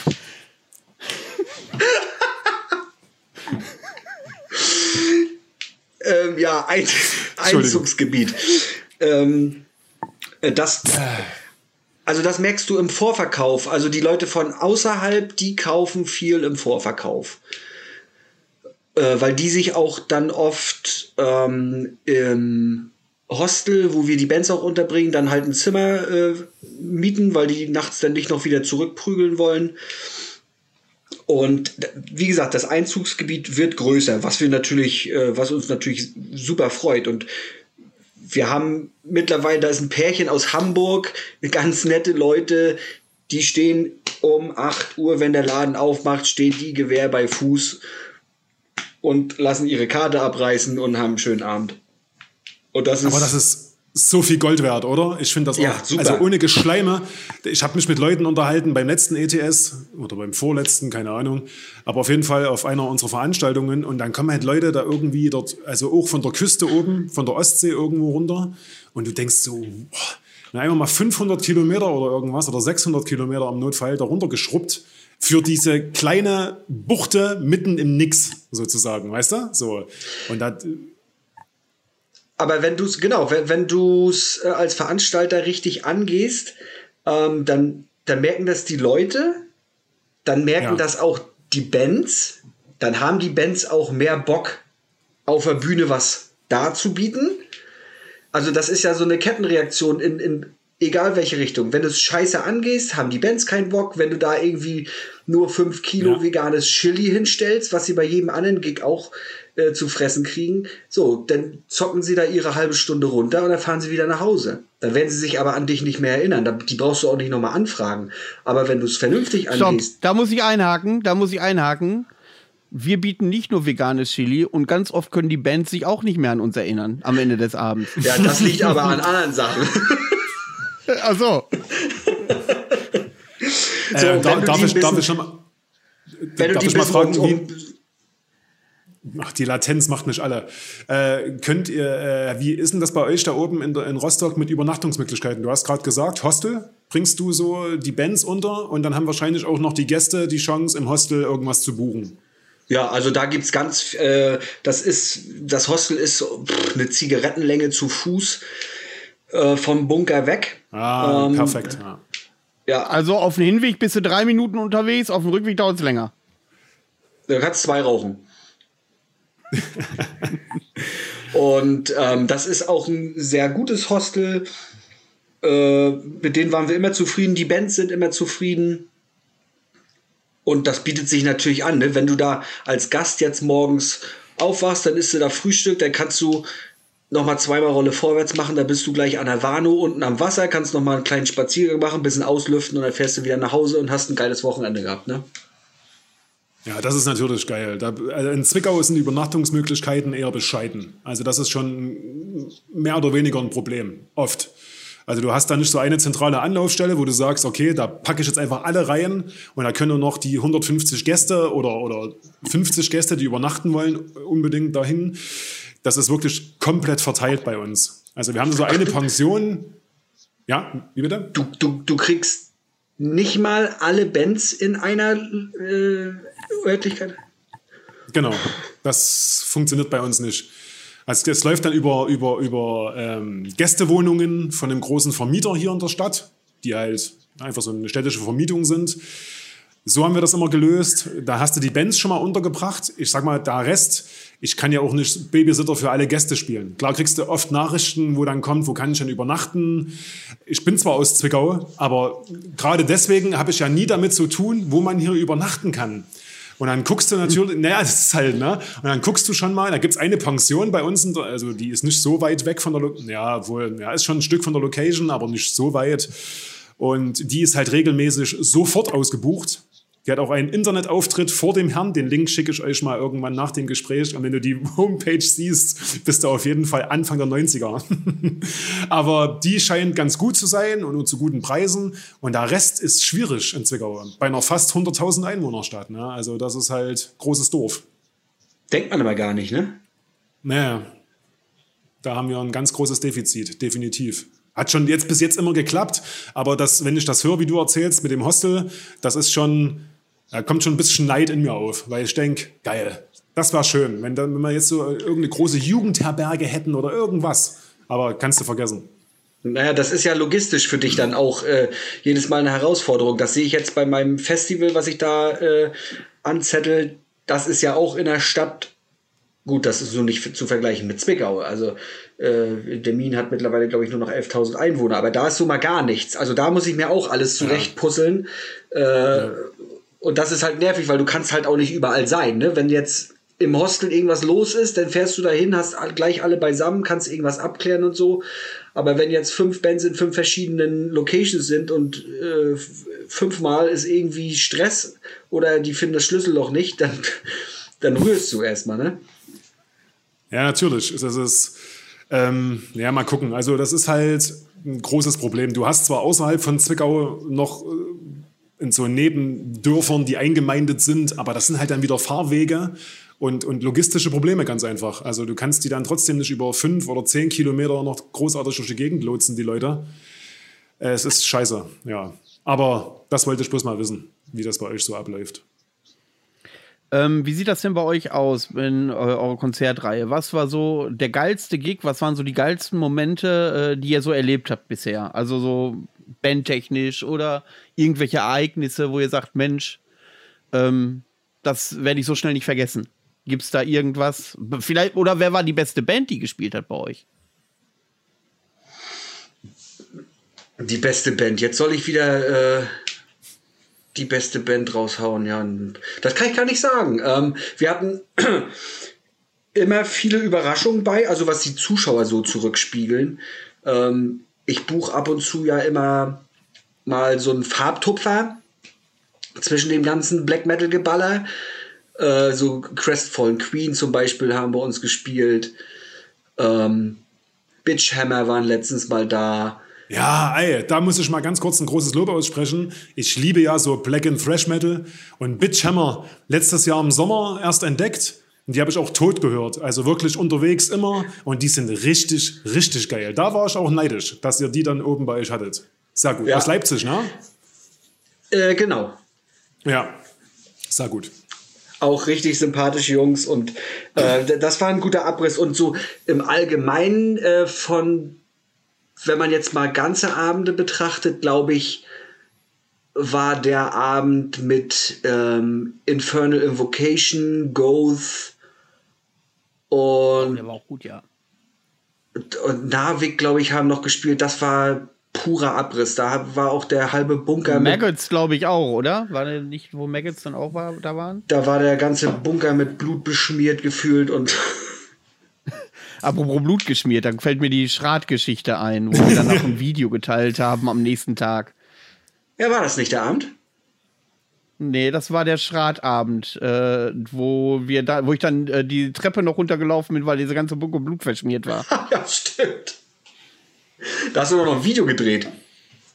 Ja, sicher. Das sah aus wie ein Horrorfilm aus den 90er, der, der ganze Scheiß. Also das war wirklich äh, äh, spooky. Als wir da am nächsten Morgen völlig verkatert den Backstage aufgemacht haben, da sind uns die Augen hinten rüber gefallen. Und das ging dann wirklich durch den Zuschauersaal, Treppen runter, an diesem Kickertisch vorbei und äh, dann hast du so einen Raum, so einen Seiteneingang, da ist so ein kleines Gefängnis drinne tatsächlich, so, äh, so eine Art kleines Gitter, so ein Zwinger. Und ja. da auch, und dann habe hab ich da so ein bisschen äh, so ein Filter drüber gelegt. Das sieht echt aus wie aus den 90 so, so ein Splatter-Film aus den 90er, wenn du da lang gegangen bist. Wie kann ich dir mal schicken von dem Video, großartig. Ja.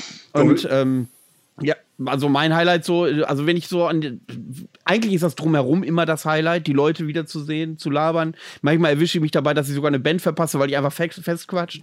Aber so, wenn ich, äh, ich gehe jetzt nicht auf die Qualität der äh, Konzerte ein, da gab es einfach viel zu viel geiles Zeug. Aber wenn ich sehe, wo die meiste Energie im Publikum war, war meiner Meinung nach bei Schrat tatsächlich war bei Schraut auf Satan damals. Ich habe noch nie Pogo beim Black Metal gesehen. Das war wirklich äh, äh, äh echt die Augen ausgefallen. Und bei Autor. Ja. Wo äh, beim letzten Autor-Gig. Ähm, die haben auch wirklich alles abgerissen da. Also was das Publikum angeht, die sind äh, äh völlig durchgedreht. Also das waren so, so drei, die mir wirklich äh, bleibend in Erinnerung geblieben sind, weil die Leute völlig ausgerastet sind. So. Also da stand wirklich keiner still hinten. Normalerweise hast du immer so die letzten Reihen, die stehen und sie, die haben alle Vollgas gegeben. Und äh, meine Lieblingsanekdote drumherum um das Konzert war, war das war der Autor-Gig und äh, Jussi, der Sänger, hatte sich ähm, Blut bestellt für die Bühne. Und ich bin dann bei uns im Südstadtcenter, habe dann vorher bei unserem Fleischer äh, Blut bestellt. Ich arbeitete auch im Südstadtcenter in der Sparkasse und bin dann Samstag Vormittag hin und habe zu dem äh, Azubi dann gesagt, ich sag du, äh, ich hatte hier Blut bestellt. Ja, stimmt, stimmt, stimmt. so, dann hat, da hatte ich aber auch schon Kutte an und, und keinen Anzug mehr. Und dann gab er mir das und kassierte dann irgendwie 1,50 Euro und du merkst es die ganze Zeit in seinem Gesicht. Er will was fragen. Und, und, dann, dann, dann habe ich ihm 2 Euro gegeben. Ich sage, stimmt so, schönes Wochenende. Und dann holt er noch, ich, ich, ich habe noch mal eine Frage. Na, sag ich, was, was macht ihr da mit jetzt mit dem Blut? Und dann habe ich gesagt, ich sage, naja, Tollatsch wird nicht gekocht. Äh, ähm, das äh, wird sich ins Gesicht geworfen. Und dann drehte er sich bloß um, nickend und sagte, ja, irgendwie sowas habe ich mir schon gedacht. sehr geil, sehr, sehr geil. Und bei dir, was waren bei dir so, so, so der beste Gig oder so der beste Moment, den du bisher erlebt hast? Also als allererstes fällt mir ein auf jeden Fall das Marvorim-Konzert auf dem zweiten ETS. Das war schon ein Highlight. Also das war jetzt nicht nur, weil die Erwartungshaltung entsprechend hoch war und der Baptist von Marvorim auch mega nervös war, wie ich mir aus äh, zuverlässigen Quellen hinterher bestätigen lassen habe. Äh, by the way, nochmal gesagt, super Typ, also brauchen wir nicht drüber reden. Und, ähm, aber das war schon Gänsehaut. Da stand ich auch hinten beim Mischpult, weil das wollte ich mir unbedingt angucken. Und das war einfach nur richtig geil. Also das war, also ich glaube, das beste Konzert, was ich subjektiv nur für mich jemals in der Battlezone erlebt habe. Dieser Gig von Marborim. Äh, live immer eine Bank, war beim dritten ETS, also letztes Jahr im Februar, Nonir. Also Nonir, ja, immer, also immer, immer, immer. Egal, also die können an der letzten Steckdose irgendwo spielen und ich glaube, die überzeugen jeden. Das ist, also die sind großartig. Ähm, und, eine, und eine kleine Anekdote ist mir eingefallen, wo Peanuts gerade erzählt hat, die noch ein bisschen witzig ist.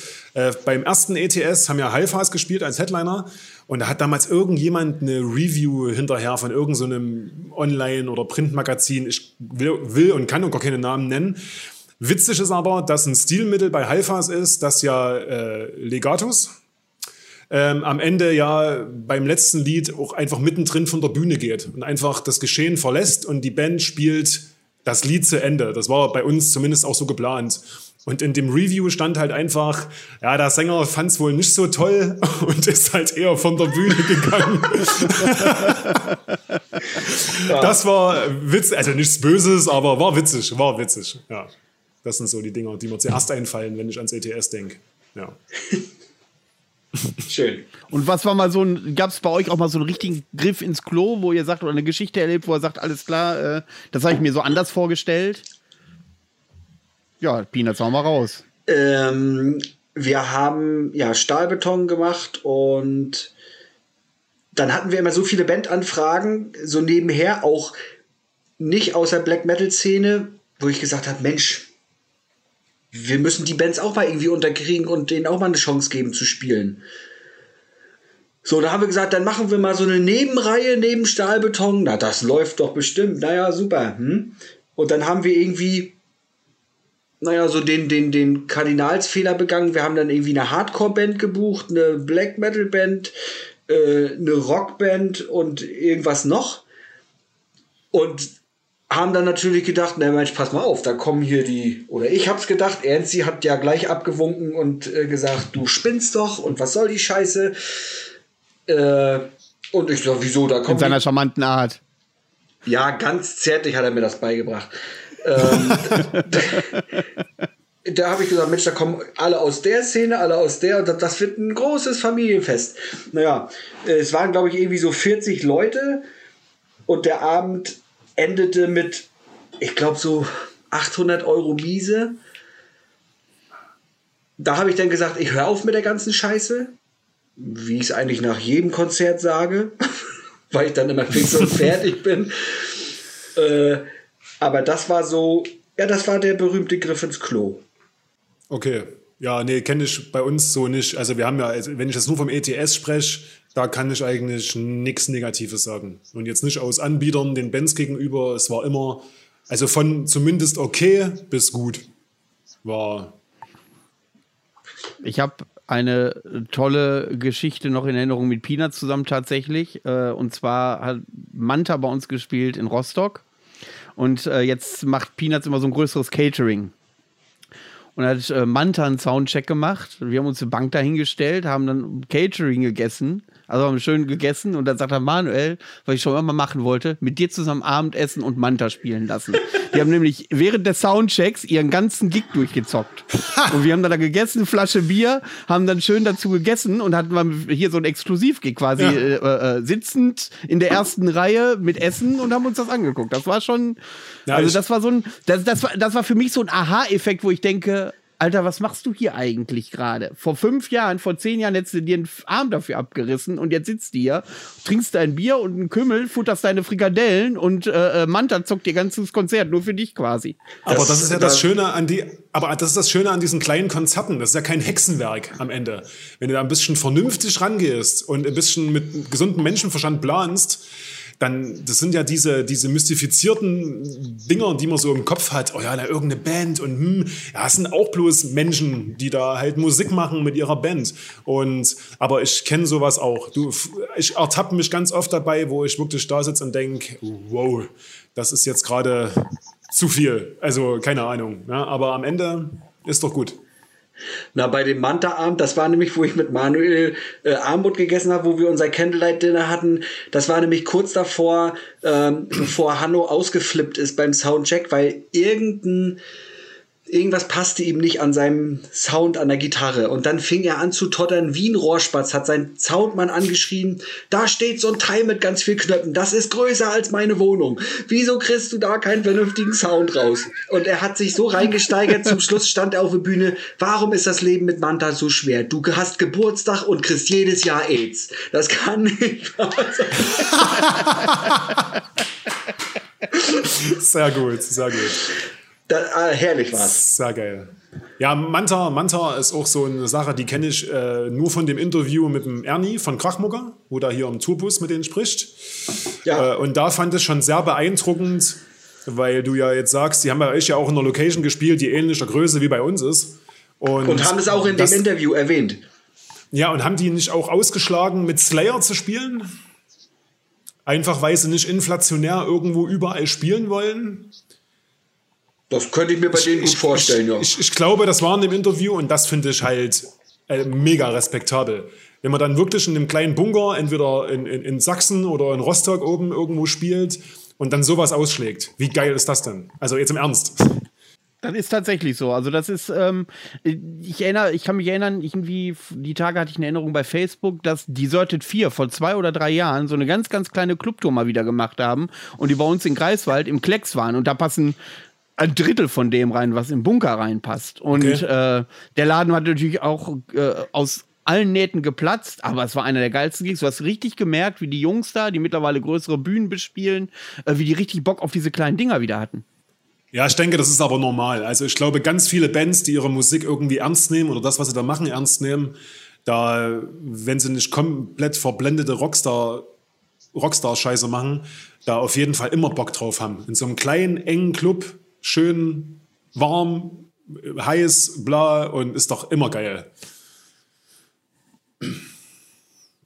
Wie sieht das denn bei dir äh, mit dem Catering aus, wenn du ein paar Bands buchst? Ähm, äh, in dem einen oder anderen Gespräch vorher habe ich äh, ja schon festgestellt, dass ein guter Abend tatsächlich fällt und steht, sagt man das so, mit äh, dem Catering tatsächlich, ob die Band sich wohlfühlt.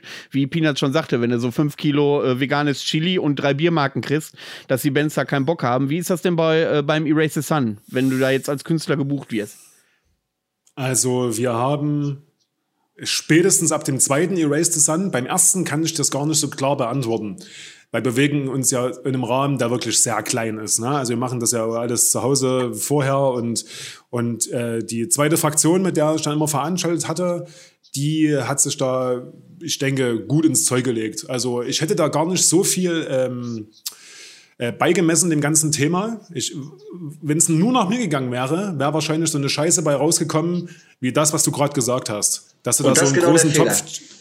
Ja, aber wir haben am Ende, also ganz wichtig ist auf jeden Fall, so dumm das klingt, also so ein bisschen, dass du mal ein bisschen Obst mit da hast, dass du, also ist immer gut, äh, viel Wasser, also ich denke, in dem Rahmen, man schätzt halt ab, wie viele Leute sind jetzt da, die potenziell essen oder Dinge vertilgen und dann gesunder Menschenverstand. Und dann, was würde ich gern essen, wenn ich dort wäre?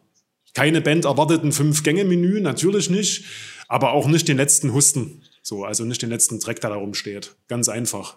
Und das ist so die Formel, nach der ich, Schrägstrich, wir dort arbeiten. Ja. Ja. Das ist auch vollkommen ja, ist, äh, ich war ja, ich war neulich überrascht. Wir waren mal beim, äh, ich weiß gar nicht, beim Under the Black Sun oder so. Da macht Peanuts ja auch das Catering. Und ähm, irgendwie bin ich damals vor langer Zeit mal drauf gekommen, Mensch, Lapskaus, das willst du mal probieren, aber ohne Fisch. Und äh, Peanuts macht das Catering immer selber. Er kocht dann auch immer selber. Und beim ah, okay. letzten, beim vorletzten Stahlbeton, mache Deckel auf, hat er Lapskaus gemacht. Äh, das war übrigens auch mega lecker, muss ich sagen. Okay. Das klingt immer so widerlich. Das hat aber geschmeckt. Das war richtig okay. gut. Okay. Schön Spiegelei drüber, war super. Also, mich, aber, aber sowas freut mich. So, sowas, äh, sowas äh, finde ich, ja. Darf ich noch mal kurz Peanuts fragen? Wie, wie, wie machst du das konkret mit dem Catering? Also stellst du dich wirklich allein hin und kochst und machst und planst? Oder hast du da noch irgendwie drei, vier Leute drumrum? Oder wie läuft das bei dir ab? Nee, also ich habe, ähm, ich mache das ja nebenbei äh, so hobbymäßig auch. Also ich hab, bin für, es gibt äh, bei uns in Rostock den Zwischenbau, den Club. Ähm, und für den Zwischenbau bin ich der Hausketerer. Das heißt, wenn da Konzerte sind, egal in welcher Form, äh, versorge ich die Bands. So, so habe ich mir äh, dann über die Zeit natürlich auch entsprechendes Equipment äh, angeschafft. Also diese, diese Chaps, diese silbernen, mhm. die du so von so einem klassischen Buffet kennst. Da habe ich irgendwie zehn Stück von. Und ähm, dann koche ich das meistens äh, einen Abend vorher vor alles oder einen Tag vorher. Und dann ist es ja äh, nachher easy going. Dann, dann stellst du es ja hin und dann hast du ja, das wird ja über Wasserdampf äh, erwärmt. Du brauchst nicht mal Strom dazu. Du hast deine Brennpaste, die stellst du da unter, machst das an. In zwei Stunden ist das Essen warm. Und das ist dann halt wie ein, wie ein ja, Manuel, wie ein Buffet oder was, wie, wie sagt man dazu? Ja, genau, Buffet würde ich auch sagen. Aber das klingt schon, das klingt schon sehr gut. Also das äh, ist auf jeden Fall ein Level über uns, definitiv. Aber man guckt halt im Rahmen, wie man es machen kann, dass es irgendwie ja, natürlich. passt. So. Aber klingt gut. Also was, was, was äh, mir die letzten paar Male häufig zu Ohren gekommen ist von Künstlern, die gekommen sind, die, die kommen auf einen zu und sagen, bei euch muss man Kümmel trinken, haben sie gehört. Von irgendeiner anderen Band, die vorher bei uns war. Und das ist dann schon so, dass wir, ich erinnere mich mit Wanda letztes Mal, wo du den Gig gesehen hast, dass wir wirklich, also wirklich drei, vier Stunden lang Vollgas gegeben haben, bevor die überhaupt vor der Bühne, auf, auf der Bühne waren. Also das war schon, äh, war schon anständig, was da äh, durchgegangen ist. Und mit einem äh, vollen Kühlschrank, äh, finde ich, äh, fühlen sich die Bands auch gut aufgehoben, wenn die nicht darauf achten müssen, ob sie jetzt das Bier jetzt trinken oder nach dem Gig, weil sie nur noch zwei Marken haben oder so.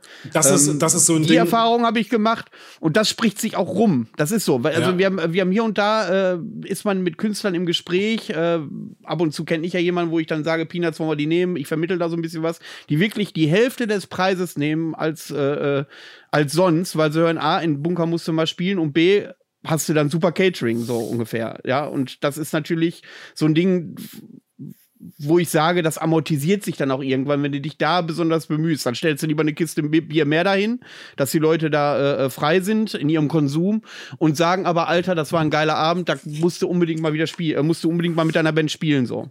Und das, das ist das Einzige, was ich vielleicht schon mal vor uns bei dem Thema waren, äh, bereue. Beim ETS 3 haben wir aber nicht auf mein Zutun hin äh, zum ersten Mal mit Getränkemarken gearbeitet.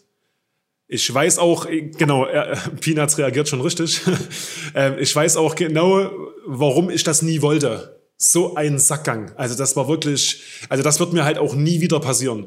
Aber das ist halt, man lernt daraus. Also einmal ins Klo gegriffen, also was heißt ins Klo? Aber never change a running system. Es lief vorher immer gut mit, keine Ahnung, so und so viel Alkohol und bla pro Band irgendwas hinstellen.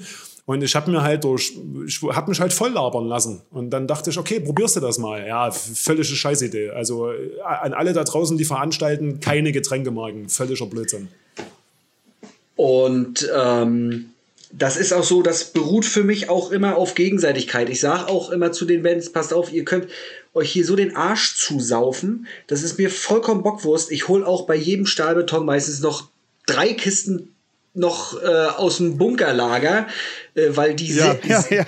weil die sechs Kisten, die ich gekauft habe, äh, nicht reichen. Das ist mir egal. Was ich nicht will, dass sie jeder eine Handvoll Bier mit rausnehmen und das irgendwelchen Zuschauern äh, dann geben.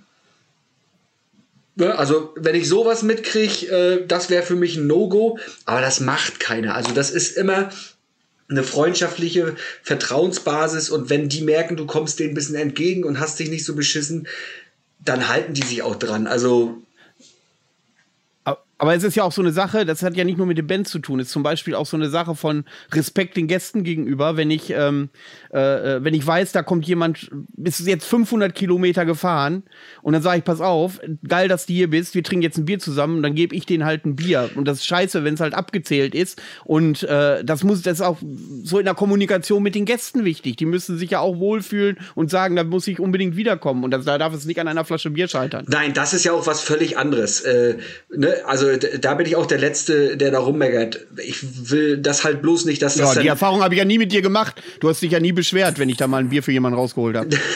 Also äh, ich will halt bloß nicht, dass es ausgenutzt wird, weil ich sag mal so, mh, der Bunker, wo wir die Konzerte veranstalten, oder größtenteils unserer Konzerte, die leben von den Getränkeeinnahmen. Genau. Ganz, ganz wichtiger Punkt, ganz wichtiger Punkt, genau. So, und, und, und das soll ja. doch, soll doch dann äh, eine Win-Win-Situation für alle sein. Wenn wir den Laden schon für lau kriegen oder für fast keine Miete und äh, dann sollen die doch bitte schön auch was an der Bar verdienen, weil ich meine, aus Spaß an der Freude machen die das ja nur auch nicht.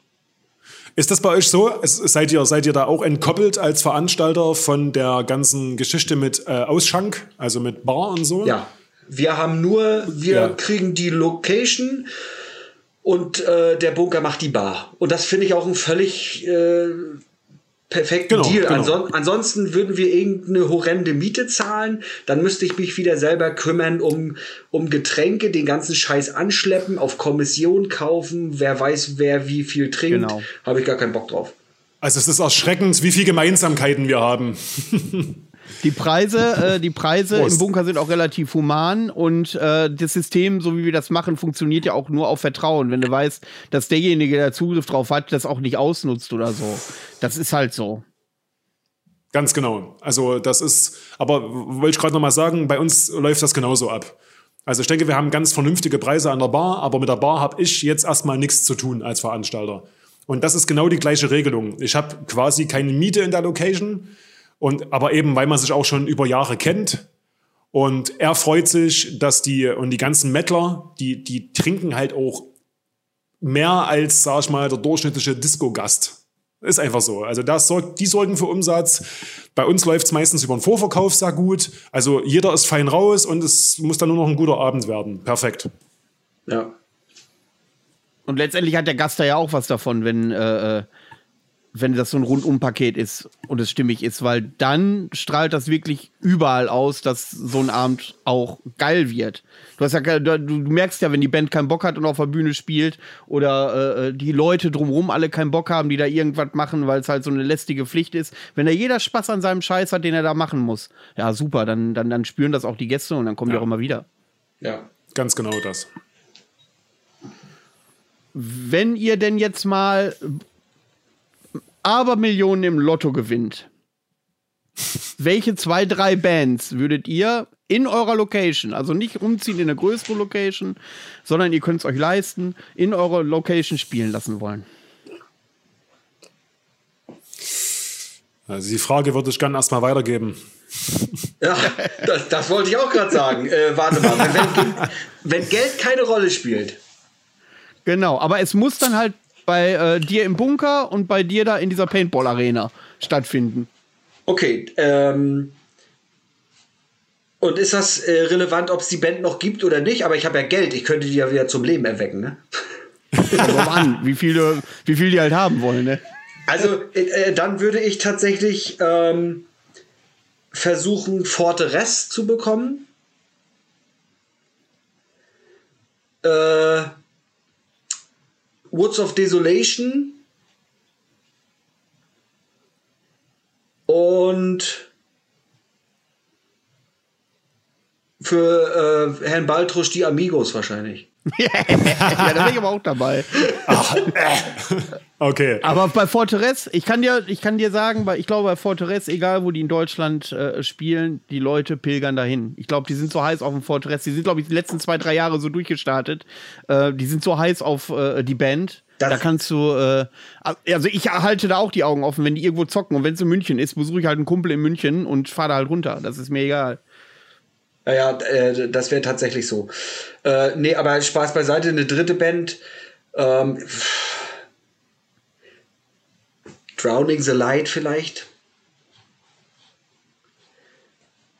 Ich weiß gar nicht, ob der ein Live-Line-Up hat mittlerweile, aber ich weiß, der hat mal in Finnland irgendwie, äh, ist der mal hingereist und hat da irgendwie zumindest eine EP aufgenommen. Ob das da jetzt wirklich ein Konzert war oder so, äh, keine Ahnung, aber das wären so aber ich denke, wenn du im Lotto gewonnen hast, dann hat er auch ein Live-Line-Up. Also ja, daran wird es dann nicht. ja, bei dir, Sebastian? Also, na, utopisch irgendwie, keine Ahnung. Ich würde dann auf jeden Fall abgetroschener Hut. Ich würde Slayer bucken und würde sie aber nur unter der Bedingung zu mir holen, dass sie nur von den ersten drei Alben spielen. Also ich würde dann auch gerne, dass Carrie King wieder lange Haare hat und auch wieder mit Nietenarmbändern und dieser das muss einfach, das, das würde, glaube ich, das würde irgendwie gehen mit genug Geld. Nee, aber Fortresse hätte ich auch gesagt, definitiv. Weil das ist so die Band, die na, so einen Hype genießt, aber zu Recht ist ja auch eine unfassbar gute Band.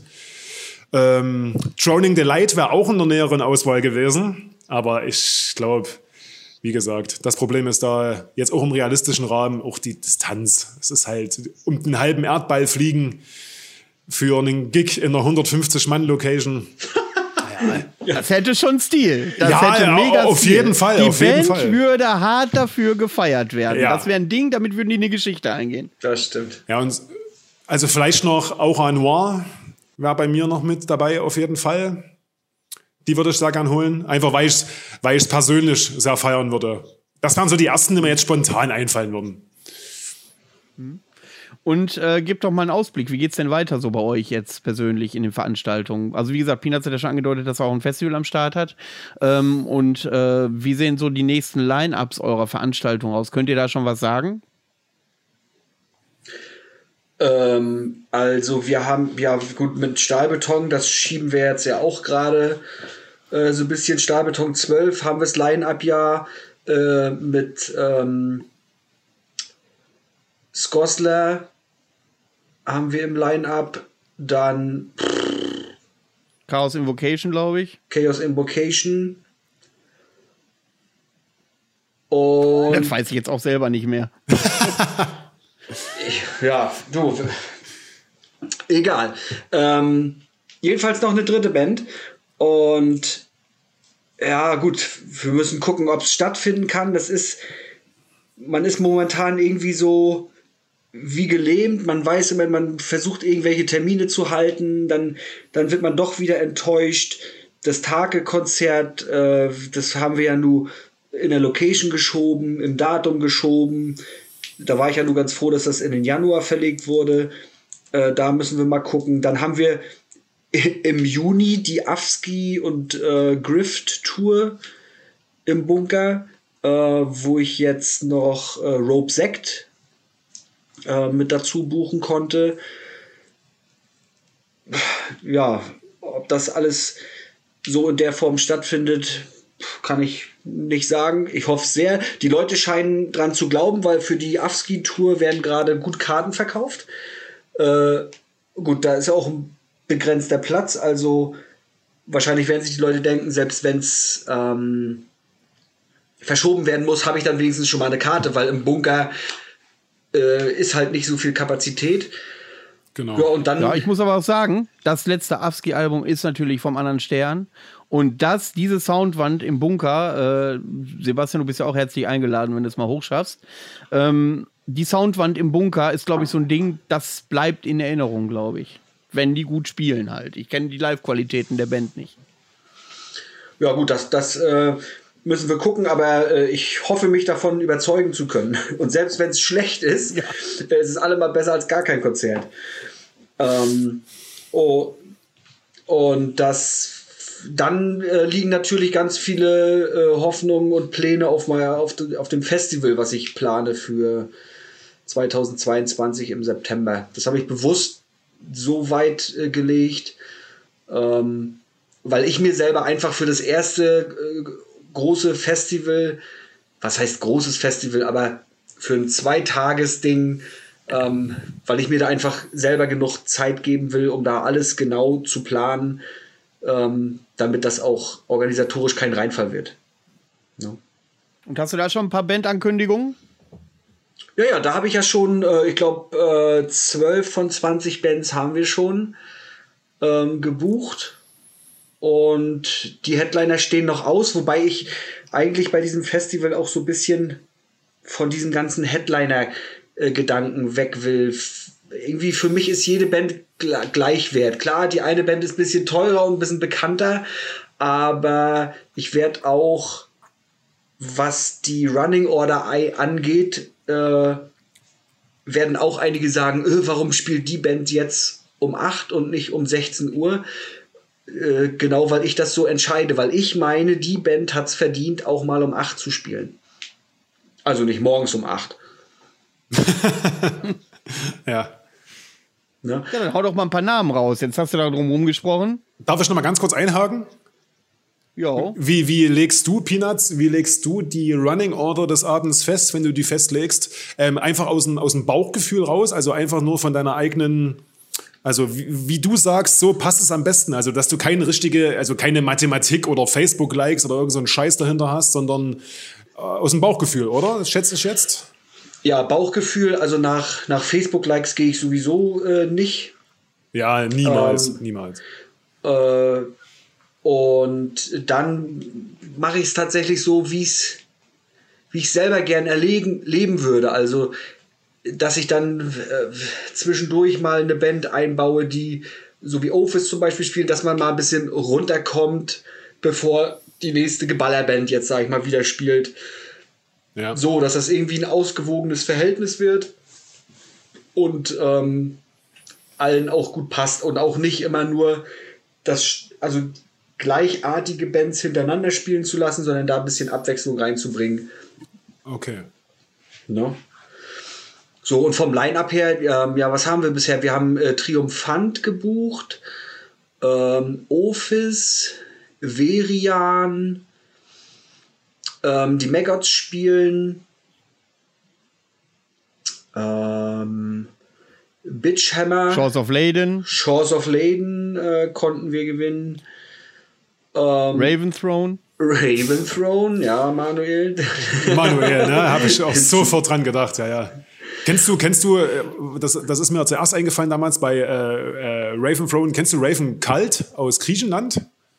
Nee. Gehört schon mal, aber wenn du mich jetzt fragen würdest, wie die klingen, keine ja, Ahnung. Ja, schicke ich dir mal zu. Oder euch beiden. Musst du mal reinhauen. Mach mal. Ist auch sehr gut. Egal, weiter.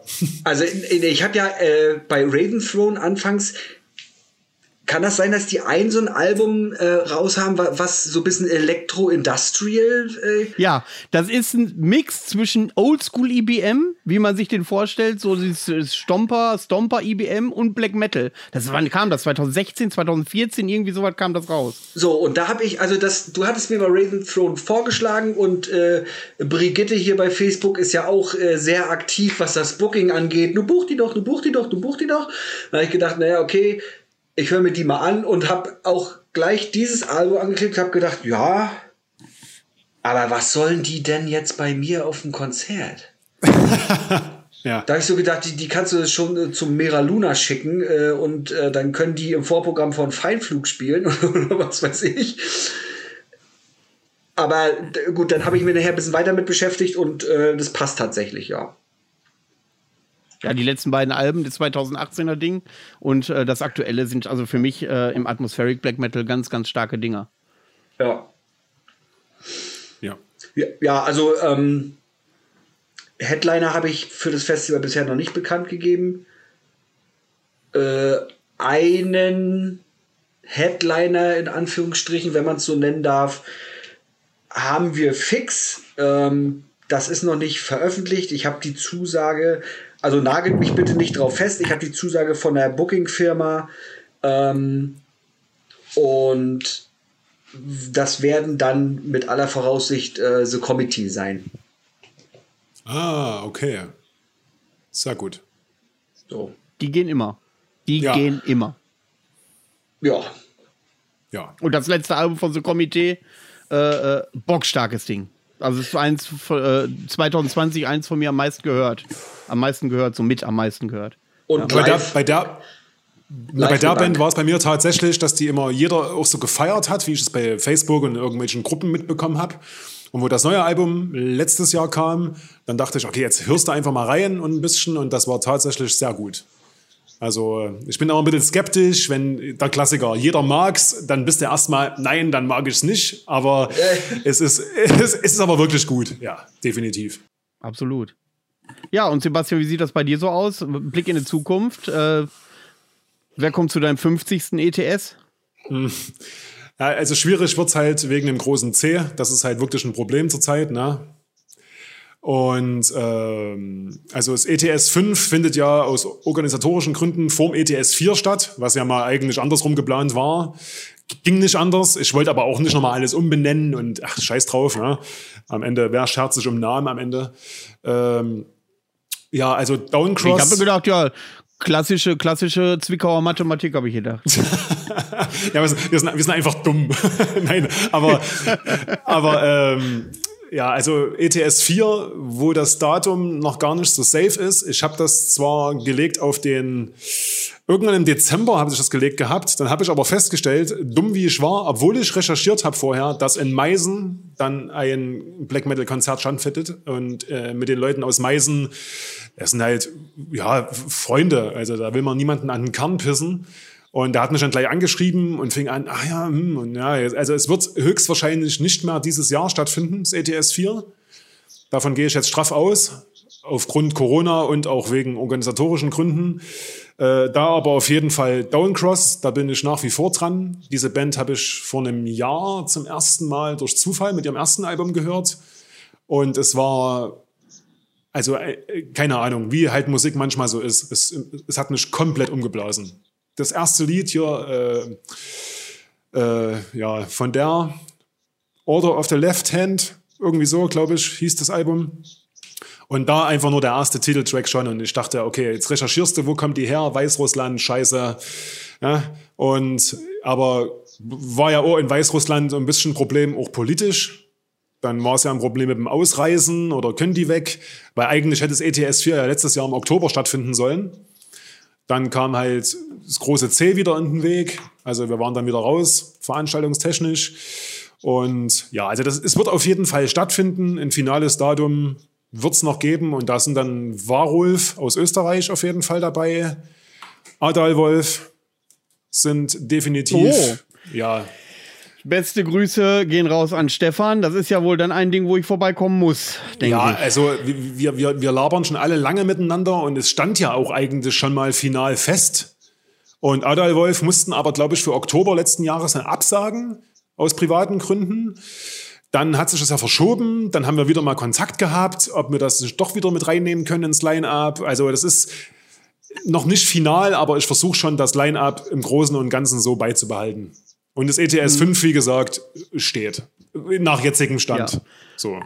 Adalwolf ist so, eine, ist, ist, ist so eine Sache, die spielen ja auch nicht an jeder Milchkanne und äh, sind live aber eine absolute Macht. Also ich, jetzt ist der Vorteil, dass ich hier und da auch mal im privaten Rahmen äh, bei etwas dabei sein durfte und ähm, Wahnsinn. Wahnsinnig starke Liveband. Also die, äh, wenn er, also wenn da ist das Ding schon ausverkauft, wenn Adalwolf kommt? Ja, alle beide. Also das ETS das 5 und ETS 4 ist schon alles weg.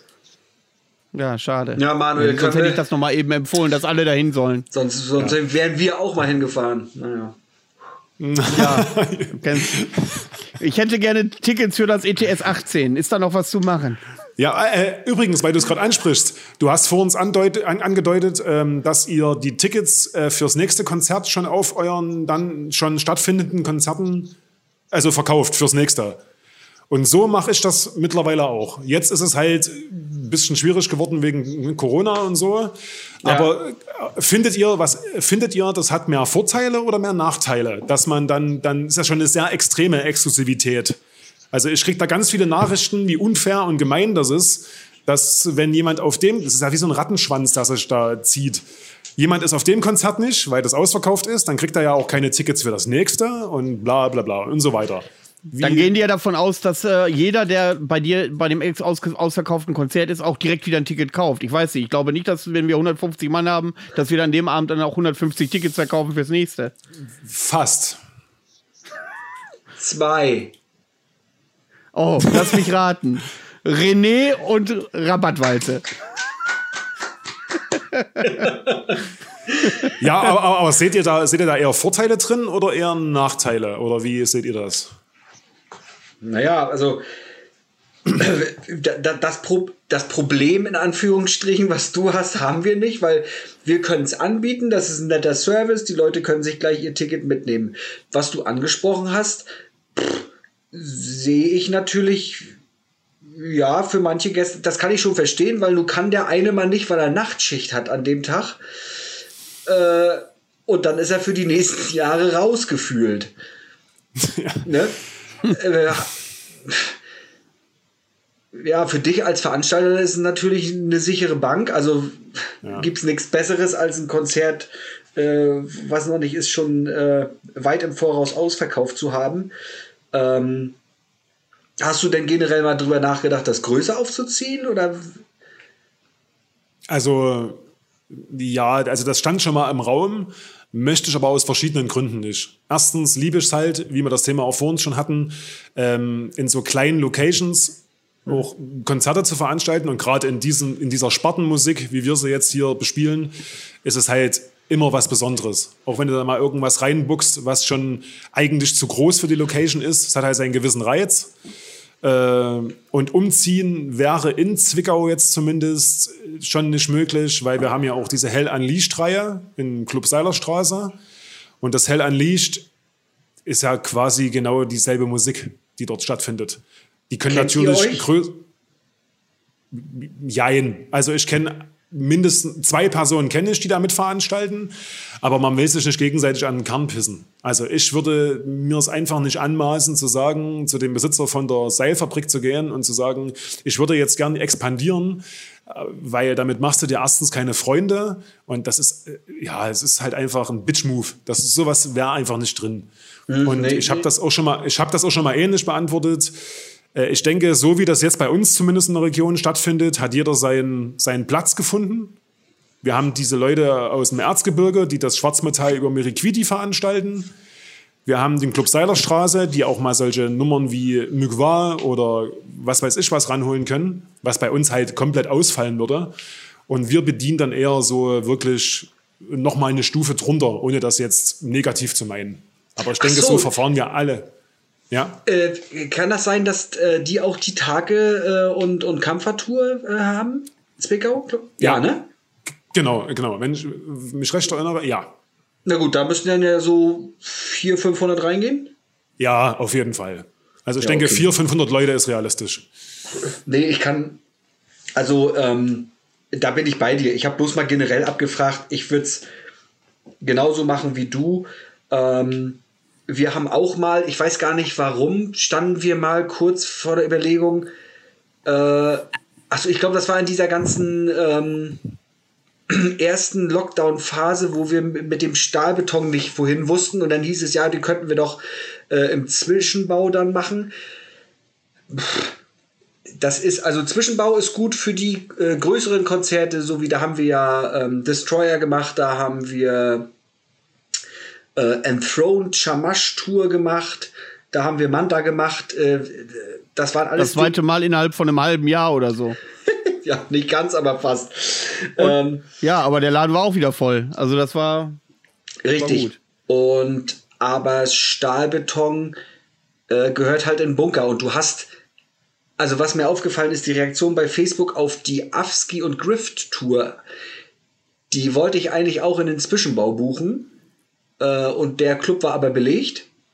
Und dann habe ich den Bunker angefragt und da kamen ganz viele Reaktionen drauf wahnsinns geile Tour und auch super geil, dass ihr das im Bunker macht, weil die Location ist halt, es ist halt Black Metal, ne? Das ist der Zwischenbau nicht. Der, der, der ist halt ein normaler Club. Das ist auch cool. Also äh, den, den Club, ich liebe den auch und wir können da äh, auch richtig geile äh, Dinger hochziehen. Aber Bunker behält halt seinen Charme und dein Paintball-Bunker wahrscheinlich genauso. Genau, ich denke, es ist auch untrennbar bei den Gästen miteinander verwoben. Äh, eine gewisse Konzertreihe ist auch mit der Location fest verwachsen. Also ich denke, so ist es bei den Leuten einfach im Kopf auch.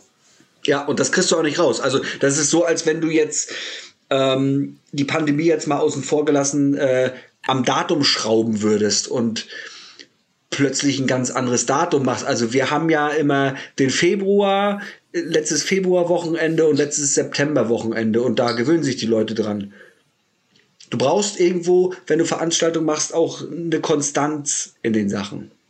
Ja, genau. Das, das stimmt, weil äh, man hört, man hört regelmäßig, ja, äh, wenn, wenn die Leute dann irgendwas organisieren, Achtung, letztes Septemberwochenende kann ich nicht, da ist Stahlbeton und letztes Februarwochenende kann ich auch nicht, da ist Stahlbeton. Also eine Verlässlichkeit muss dann tatsächlich da sein. Ja. Na, du brauchst auch eine Planbarkeit, ne? Heutzutage, jeder muss oft äh, seinen Urlaub weit im Voraus planen und so und ne, so dieses ganz spontane aus dem Alter sind wir auch raus. Ja, das ist ja keine 20 mehr, das ist richtig. Nee, nicht wirklich. Ja. Gut, ähm, dann erzählt doch mal so, äh, ich weiß von Peanuts, dass er ja auch bei vielen Festivals und so auch äh, hinter den Kulissen arbeitet. Ich weiß nicht, wie das bei dir aussieht. Äh, gibt es so besondere Geschichten, lustige Geschichten, die ihr so in Erinnerung habt, ähm, wo er sagt, und das erleben wir nur, weil wir jetzt quasi Peanuts halt im Backstage ist und Catering macht oder so. Gibt es da so ein, zwei Dinge, die so erzählenswert und lustig sind, die die Hörer auch mal hören sollten, damit sie auch belohnt werden dafür, dass sie schon fast zwei Stunden hierbei sitzen? Na, ich kann nur, also beim Under the Black Sun und beim The Mortem at Diabolum haben sich mittlerweile die 80er Jahre Backstage-Partys durchgesetzt. Also äh, wir spielen da oft ein buntes Potpourri an Melodien. Das fängt an, äh, an also ich habe so ein, so ein Baustellenradio, das äh, wird äh, mit Spotify verbunden und dann geht das morgens los mit Barry White und, und endet dann abends in 80er Cockrock und ich weiß noch, wo sich mehrere Bands gerade in dieser Riesenhalle beim Andersen Black Sun für ihr Konzert fertig gemacht haben und plötzlich äh, schrillte Mother von Danzig aus den Boxen und äh, die sind alle abgegangen wie die Zäpfchen. Ähm, das war schon cool. Und beim The Mortem genauso. Also ja, diese allgemein diese Backstage, da gibt es sicherlich noch die ein oder andere Anekdote. Ich weiß, beim Under the Black Sun äh, war Jussi auch von Autor wieder so voll, dass er sich mal zwei Stunden lang einfach mal halbnackt in den Wald gelegt hat und mir dann zwei Wochen später schrieb, äh, dass er fast verreckt wäre, weil sein Arzt hat ihm äh, irgendwie 27 Zecken aus dem Körper geholt, weil er ist zum Arzt, weil ihm war irgendwie, irgendwie nicht so gut. okay. Naja, das passiert dann mal, wenn man zwei Stunden im Sommer im Wald schläft, oberkörperfrei. Ich erinnere mich an irgendeine Geschichte, dass, äh, aber das möchte ich nicht erzählen, das bleibt dir überlassen, Peanuts, dass eine Band äh, nicht pünktlich auf der Bühne konnte, weil das Klo irgendwie besetzt war oder so. Ja, doch, ah, komm, das erzähle ich. Ähm, das war das Demortem, eines meiner schönsten äh, Demortem in, in, in der, ähm, im Columbia Club in, in Berlin geiler Backstage-Bereich, also alles, was sich ein Caterer wünscht, ein riesen Gasherd, alles voll modern, lauter Kühlschränke, ein riesen Backofen, wo du auch äh, die breiten äh, Catering-Utensilien reinschieben konntest. War alles perfekt. Ähm, und ich hatte mit Luna äh, das Catering gemacht. Wir haben die Leute auch gut abgefüllt und Luna meinte, du, äh, die Macaroni-Käse fahren die Krallen aus, ich müsste mal äh, kurz äh, das die Örtlichkeit aufsuchen. So, und dann gucke ich auf du, ich sag du, ich, ich will aber nachher ähm, DNS gucken, also Dark Nocturne Slaughter Cold. Äh, ja, ja, ja, ja, alles gut. So, ich habe dann weiter abgewaschen und Luna kam nicht und äh, die Band spielte aber auch nicht. Na, denke ich, hier ist irgendwas, hier stimmt irgendwas nicht. So, und die einzigen beiden äh, Klos unten in den Backstage-Bereichen waren in den Backstage-Räumen direkt. Äh, und dann kam Luna irgendwann wieder. Ich sag, du, warum spielt, äh, weißt du, warum äh, Dark and Nocturnal Slaughter Cult noch nicht auf der Bühne steht? Naja, äh, da muss ich dir was zu erzählen. Ich saß ja auf dem Hammer. und das pochte an die Tür wie wild. Äh, und dann war ich fertig und habe die Tür aufgeschlossen und dann stand äh, Ornelia schon im Bühnenoutfit, wollte sich noch mal kurz fertig schminken, aber naja, das Klo war besetzt halt zehn Minuten lang und, und, und die Band kam nicht pünktlich genug auf die Bühne.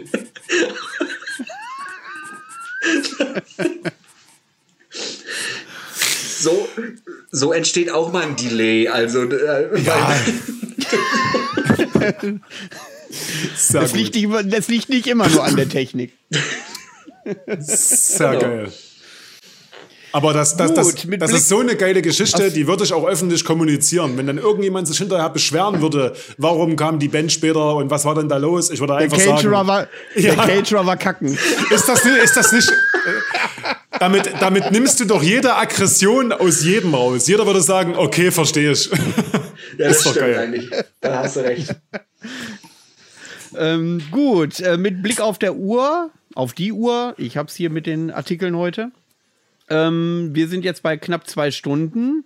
Ähm, wenn ihr nichts mehr zu erzählen habt, würde ich dann zu den Album der Woche kommen oder den Alben. Und da ich ja heute zwei Gäste habe, habe ich beschlossen, meine Alben auf die nächste Ausgabe zu verschieben. Ähm, wollen wir damit anfangen? Wie viele Alben habt ihr denn? Sebastian, du hast drei Alben, ja? Ja. Und Peanuts hat zwei, ne? Ja. Gut, dann fangen wir mit Sebastian an, dann können wir immer abwechselnd darüber philosophieren. Was ist okay. denn dein erstes Album, was dir so besonders am Herzen liegt und was gerade bei also, dir so rotiert? Ja, also bei mir ist auf jeden Fall von Welkin die Recollections of Conquest and Honor. Das ist so eine Entdeckung von mir. Die kommen aus Singapur, ist auch ein Ein-Mann-Projekt, soweit ich weiß. Auch, muss auch ein sehr junger Mann. Wie heißen Mann. die? Welkin, also W-E-L-K-I-N. Ach, Welken. Ja, genau. Und okay. also das ist so, so atmosphärisch, aber im Sinne von so Mgwa-atmosphärisch. Also ohne Keyboards. Ist einfach nur Atmosphäre mit guten Riffs äh, erschaffen. Und da stimmt einfach alles. Die Abmischung ist perfekt. Es ist nicht überproduziert. Es ist nicht der letzte Keller-Sound. Also für die Art Musik, die die machen, ist es einfach perfekt. Also es ist erstaunlich. Ich habe mal ein bisschen recherchiert dann, weil wenn mich Musik interessiert, dann will ich auch wissen, wer dahinter steckt. Und das scheint wohl ein wirklich mittlerweile, glaube ich, 17- oder 18-jähriger Typ aus Singapur zu sein, der alles allein macht. Und das ist einfach nur Ah, be okay. beängstigend gut. Also wirklich, wenn du das hörst, hör da mal rein und dann weißt du, was ich meine. Also das sind Songs, die gehen teilweise sieben, acht Minuten oder neun Minuten. Die bauen sich am Anfang relativ unspektakulär auf, wie ich finde, ähnlich wie bei Fortresse. Die haben da auch so, eine, so, eine, so ein Schema drin, dass ab der Mitte des Liedes, dann werden die immer irgendwann so ultra episch. Vorher ist es so solide und dann wird's gut. Also richtig gut. Und so ist es bei denen. Aber vergleichen würde ich so musikalisch am ehesten mit, ja, schon, also es hat schon einen großen Mgwa-Einfluss. Definitiv. Also das hast du schon. Okay. Du hast diese Melodien, aber es wird nie kitschig. Also es wird nie äh, Quatsch. Okay, ähm, das ist nämlich ein äh, guter Anhaltspunkt, wenn du sagst, der ist 18, 19 Jahre alt. Ähm, so jemanden suche ich auch mal, weil ich mal gerne wissen möchte. Ich habe ja diese Parallelen in diesem Wie bist du zum Metal äh, gekommen erkannt, weil wir alle so ungefähr eine Generation sind. Und ich möchte mal gerne wissen, wenn so ein 18-, 19-Jähriger, auch so ein Machertyp, äh, äh, wenn ich so einen mal finde, der auch so eine bisschen, gewisse Instanz ist, ja, ähm, und dann mal frage, wie bist du eigentlich zu, zu der Musik gekommen? Weil der hat ja die Phase mit diesen Timo Borghi und Cradle of Filth, was wir eben besprochen haben, ja gar nicht so mitbekommen. Ja. Äh, Das würde mich mal hart interessieren. Das Problem ist aber, ich kenne nur Leute aus meiner Generation. Wenn ich hier und da mal einen Jüngeren kenne, äh, kenne ich auch die Entwicklung, äh, wie die zum Black Metal gekommen sind, aber das ist dann, ähm, ist dann weniger eine Instanz. Also ich kann ja nicht irgendwie irgendeinen 18-Jährigen hier hinsetzen und sagen, was sag mal, wie bist du zum Black Metal gekommen? Das ist ja noch eine Viertelstunde beendet. Das, äh, das wäre ja auch blöd. Gestern. Aber Leute, wenn ihr jemanden kennt, der eine gewisse Expertise hat und sehr jung ist, ähm, bitte schlagt mir den mal vor. Dann versuche ich da mal so ein Gespräch zu finden, äh, Gesprächstermin zu finden, dass ich so jemanden mal äh, auch in den Podcast holen kann. Gut, Peanuts, dann fang mal an mit deinem ersten Album. Ja, ähm, ich höre zurzeit hoch und runter das aktuelle Album von Beltes. Ich glaube, aus Köln, Beltes, ja. aus Köln kommt, kommen die Jungs. Ähm, also ich, ich mag ja, ich mag Double Bass, ich mag melodisch, ich mag dichten Sound. Und das haben die alles. Also die erfinden das Rad jetzt nicht neu, aber also das Album hat mich irgendwie gecatcht. Viel mehr kann ich dazu auch Äh, nicht wie sagen. heißt das Album? Keine Ahnung. Also ich, ich weiß es, aber irgendwie zu viele Worte. Also das letzte, wenn das letzte meinst, ist es A Great Chill and a Whisper, kann das sein? Ja, genau. Das ist das 2020er Ding. Ich glaube, Ähm, der, der Kölner Dom ist da auf dem, äh, also, also so ein Ausschnitt von Genau, irgendeinem genau. Turm vom, vom, vom Kölner Dom ist da auf dem, auf dem Cover. Ähm, Ja, gefällt mir. Mhm. Hast du da irgendeine, hast du da irgendeine Referenz, in welche Richtung das geht? Na, das, Für die Leute, die Beltes nicht kennen? ah, das kann ich gar nicht so richtig sagen. Also es hat ein paar Post-Black Metal äh, Einflüsse. Ähm, na, wie gesagt, ich, ich mag das halt, wenn so äh, Geknüppelparts so aufgelöst werden in, in, in schöne Melodien und die Double Bass aber trotzdem weiter äh, läuft. So, das, und das haben die halt äh, in fast jedem Song. Und ähm, wir haben auch schon Kontakt aufgenommen, also würde mich nicht wundern, wenn die auch mal irgendwie Ostseeurlaub machen. Hoffentlich im September oder Februar. Na, dann eher Februar. Okay. Gut, ähm, Sebastian, ein zweites. Ja, dann ist es bei mir auf jeden Fall ein Dauerbrenner äh, Infernal War mit der Redesecration. Also polnischer, ja, wie will man es einordnen? Schon Slayer-esken Fresh Metal mit einer ordentlichen Portion Black Metal-Attitüde drin. Und Infernal War und nebenbei, ich durfte ja nur drei Alben raussuchen, maximal, die ich da, äh, äh, ist quasi die gleiche Besetzung wie Voidhanger. Und die, die beiden Bands haben mir es halt unfassbar angetan. Ich mag es halt, wenn es scheppert, es muss krachen. Und dann sind die auch auf einem technischen Niveau, was, wo sich einige Bands eine Scheibe abschneiden können. Also Infernal War sind wie Slayer zu ihren besten Zeiten. Schnell, aggressiv, äh, mit vielen kakophonischen Soli zwischendrin, die mich manchmal nerven, aber erstaunlicherweise bei denen weniger. Das gehört einfach zum guten Ton der Musik. Also ich liebe die einfach. Äh, Infernal War kenne ich auch. Ich meine, da sind sogar Mitglieder oder Ex-Mitglieder von Deus Mortem mit drin. Der Schlagzeuger, der Schlagzeuger. täuscht. Ja, ähm, wenn ich jetzt durch meinen Kopf gehe, wüsste ich jetzt ein Album nicht und äh, die Musik auch nicht, aber ich meine irgendwie sowas, äh, aber das ist halt Polen, das ist halt auch alles irgendwie eine reine Inzuchtbude, wie bei uns im Black Metal, da spielt jeder in jeder Band. Ähm, ja. ja. dann liegt das äh, ein bisschen auf Hand. So, jetzt müssen wir die Zeit ein bisschen totquatschen, weil Peanuts, glaube ich, äh, den Luna machen will. Ah ne, da ist er wieder. Moin. ja, Peanuts, da. dein zweites Album. Hm. Also ich muss ganz ehrlich sagen, du hast mich ja sowieso ein bisschen überfordert mit, äh, nennen wir nochmal zwei Alben, weil ich habe ja schon letztes Jahr, Ende letzten, Jahresrückblick. Ja, da, da habe ich, äh, hab ich ja schon äh, drei Alben genannt. Äh, fünf. Fünf. Klasse. Noch mehr. Ähm, ich habe mir tatsächlich, also da muss ich ein bisschen ausholen, äh, Gerald hat mir so ziemlich die ganze Diskografie von The Runes of Beverust immer auf Platte geschenkt. Oh, ja, ja, ja, ja. Da machst du nichts falsch mit. Ja, schlagt mich hart und nennt mich Ronda, aber ich kam da nicht dran. Ich habe sie gehört, hoch und runter. Ich wurde nicht warm damit. So, die stehen im Schrank. Ich freue mich auch, dass ich sie habe jetzt das aktuelle Album, was rauskam, wird ja gefeiert ohne Ende hier und da und das Album des Jahres und jetzt schon und da kommt nie was Besseres und bla. Das habe ich noch gar nicht gehört. Thule Grimoires heißt das, glaube ich, ne? Ja, äh, genau. So, und äh, ich gehe dienstags, donnerstags immer vor der Arbeit laufen und ich habe, weiß gar nicht, wie viele Tage Echt? ich das durchge... Ja, sieht man nicht, ich weiß, aber... Ich mach's trotzdem. Ähm, und habe mir das wirklich mal für mal reingequält. Ich denke, das kann doch nicht wahr sein, dass das alle abfeiern und äh, du wirst da nicht warm mit. Also ich bin ja so ein, so ein, so ein Musikschöngeist. Äh, naja, ich brauche irgendwie eine geile Melodie. Morning Palace, das, das ist, äh, das flasht mich heute noch. So, ähm, aber da, irgendwann hat dieses Album äh, gezündet bei mir, weil also The Runes of Barbaras ist ja ungemütlich. Immer. Genau, ist keine bequeme Musik. Das ist völlig ungemütliche Musik. Und, und wenn du denn, und dieses Ding jetzt hat auch so Passagen gehabt, wo ich so dachte, oh ja, jetzt schön A-Moll, dann so ein bisschen F-Dur. Ja, aber der Herr von Meilenwald, der ist ja dann so, der knüppelt dir da dann so ein, so ein Cis-Moll 7 zwischen die Beine, dass du gleich wieder auf den Boden der Tatsachen zurückkommst. Nee, nee, nee, Freundchen, ich mache hier keine schöne Melodie.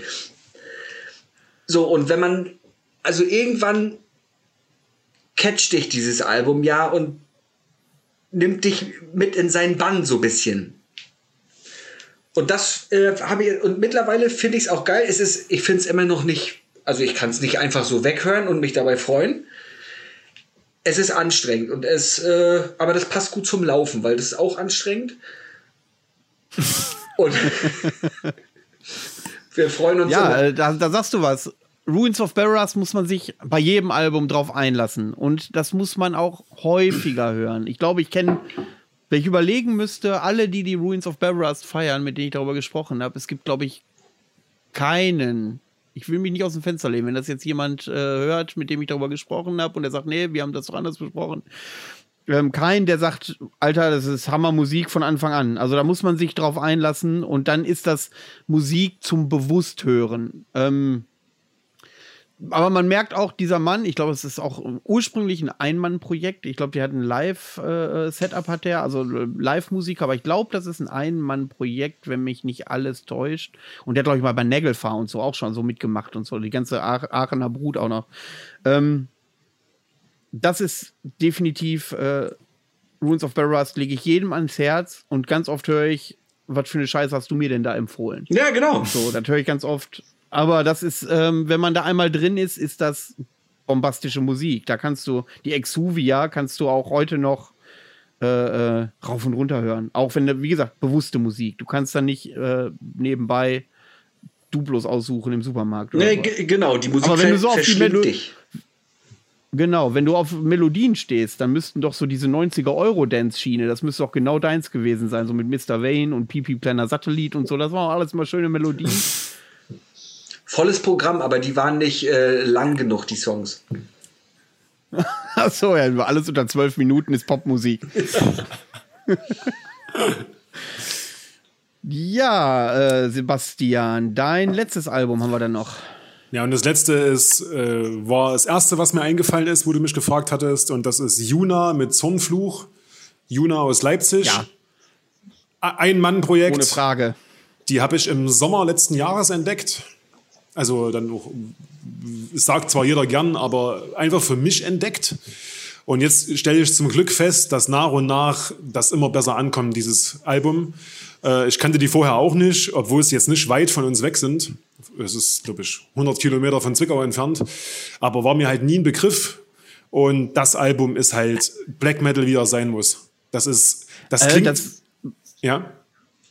Du, also da siehst du, da sieht man mal ganz, äh, das ist mal ganz spannend, wie die Wahrnehmung unterschiedlich ist. Ich äh, erinnere mich, als das rausgekommen ist, ich habe das dann auch geteilt in meinem privates Profil, dass das auch wirklich äh, überall abgefeiert wurde. Überall abgefeiert wurde. So wie dieses Hohenstein-Ding, was wirklich auch jeder abgefeiert hat.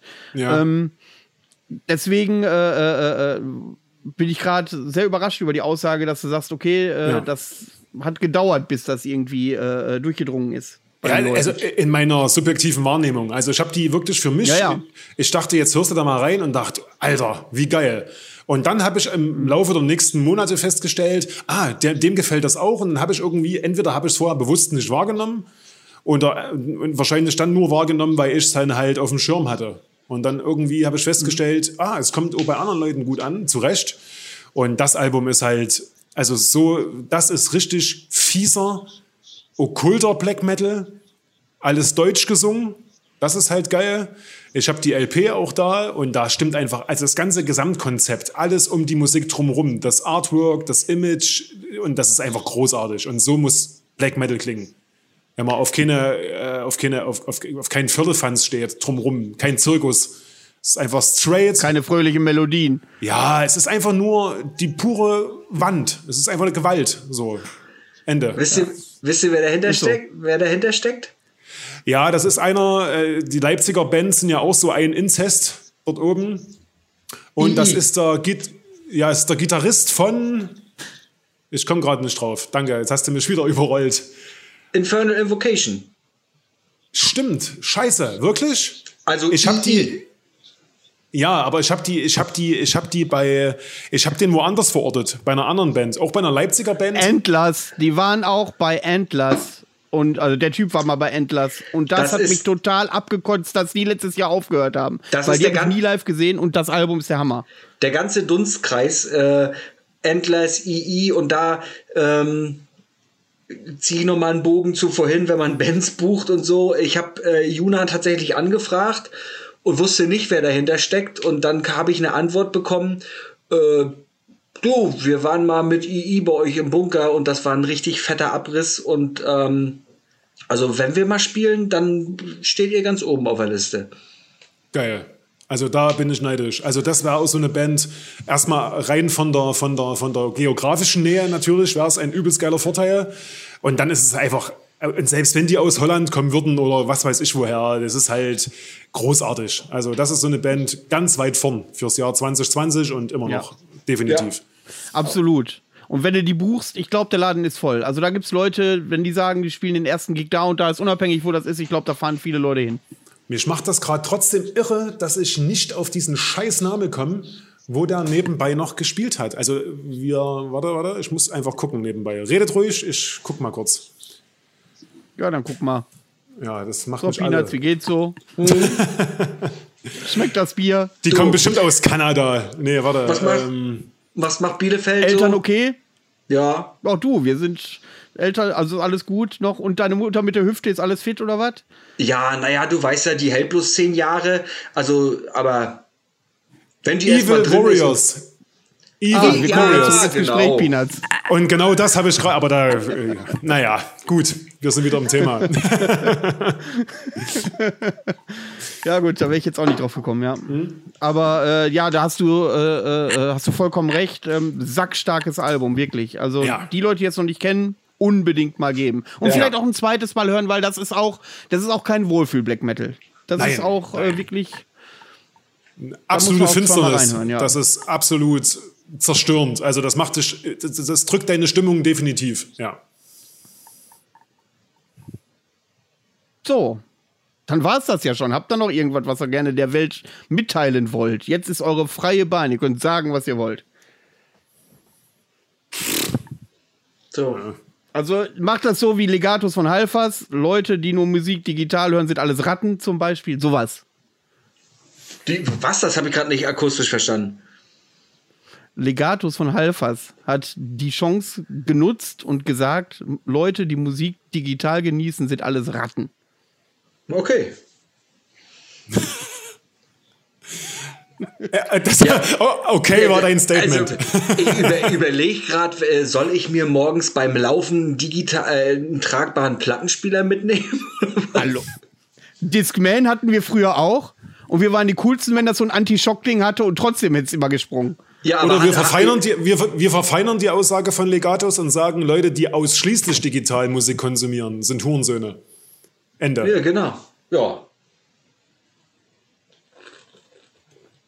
Gut, das schließt natürlich aus, wenn ich dann abends im Club bin und dann wird die Musik von Platten gespielt, bin ich nicht derjenige, der ausschließlich Musik aus der Dose hört.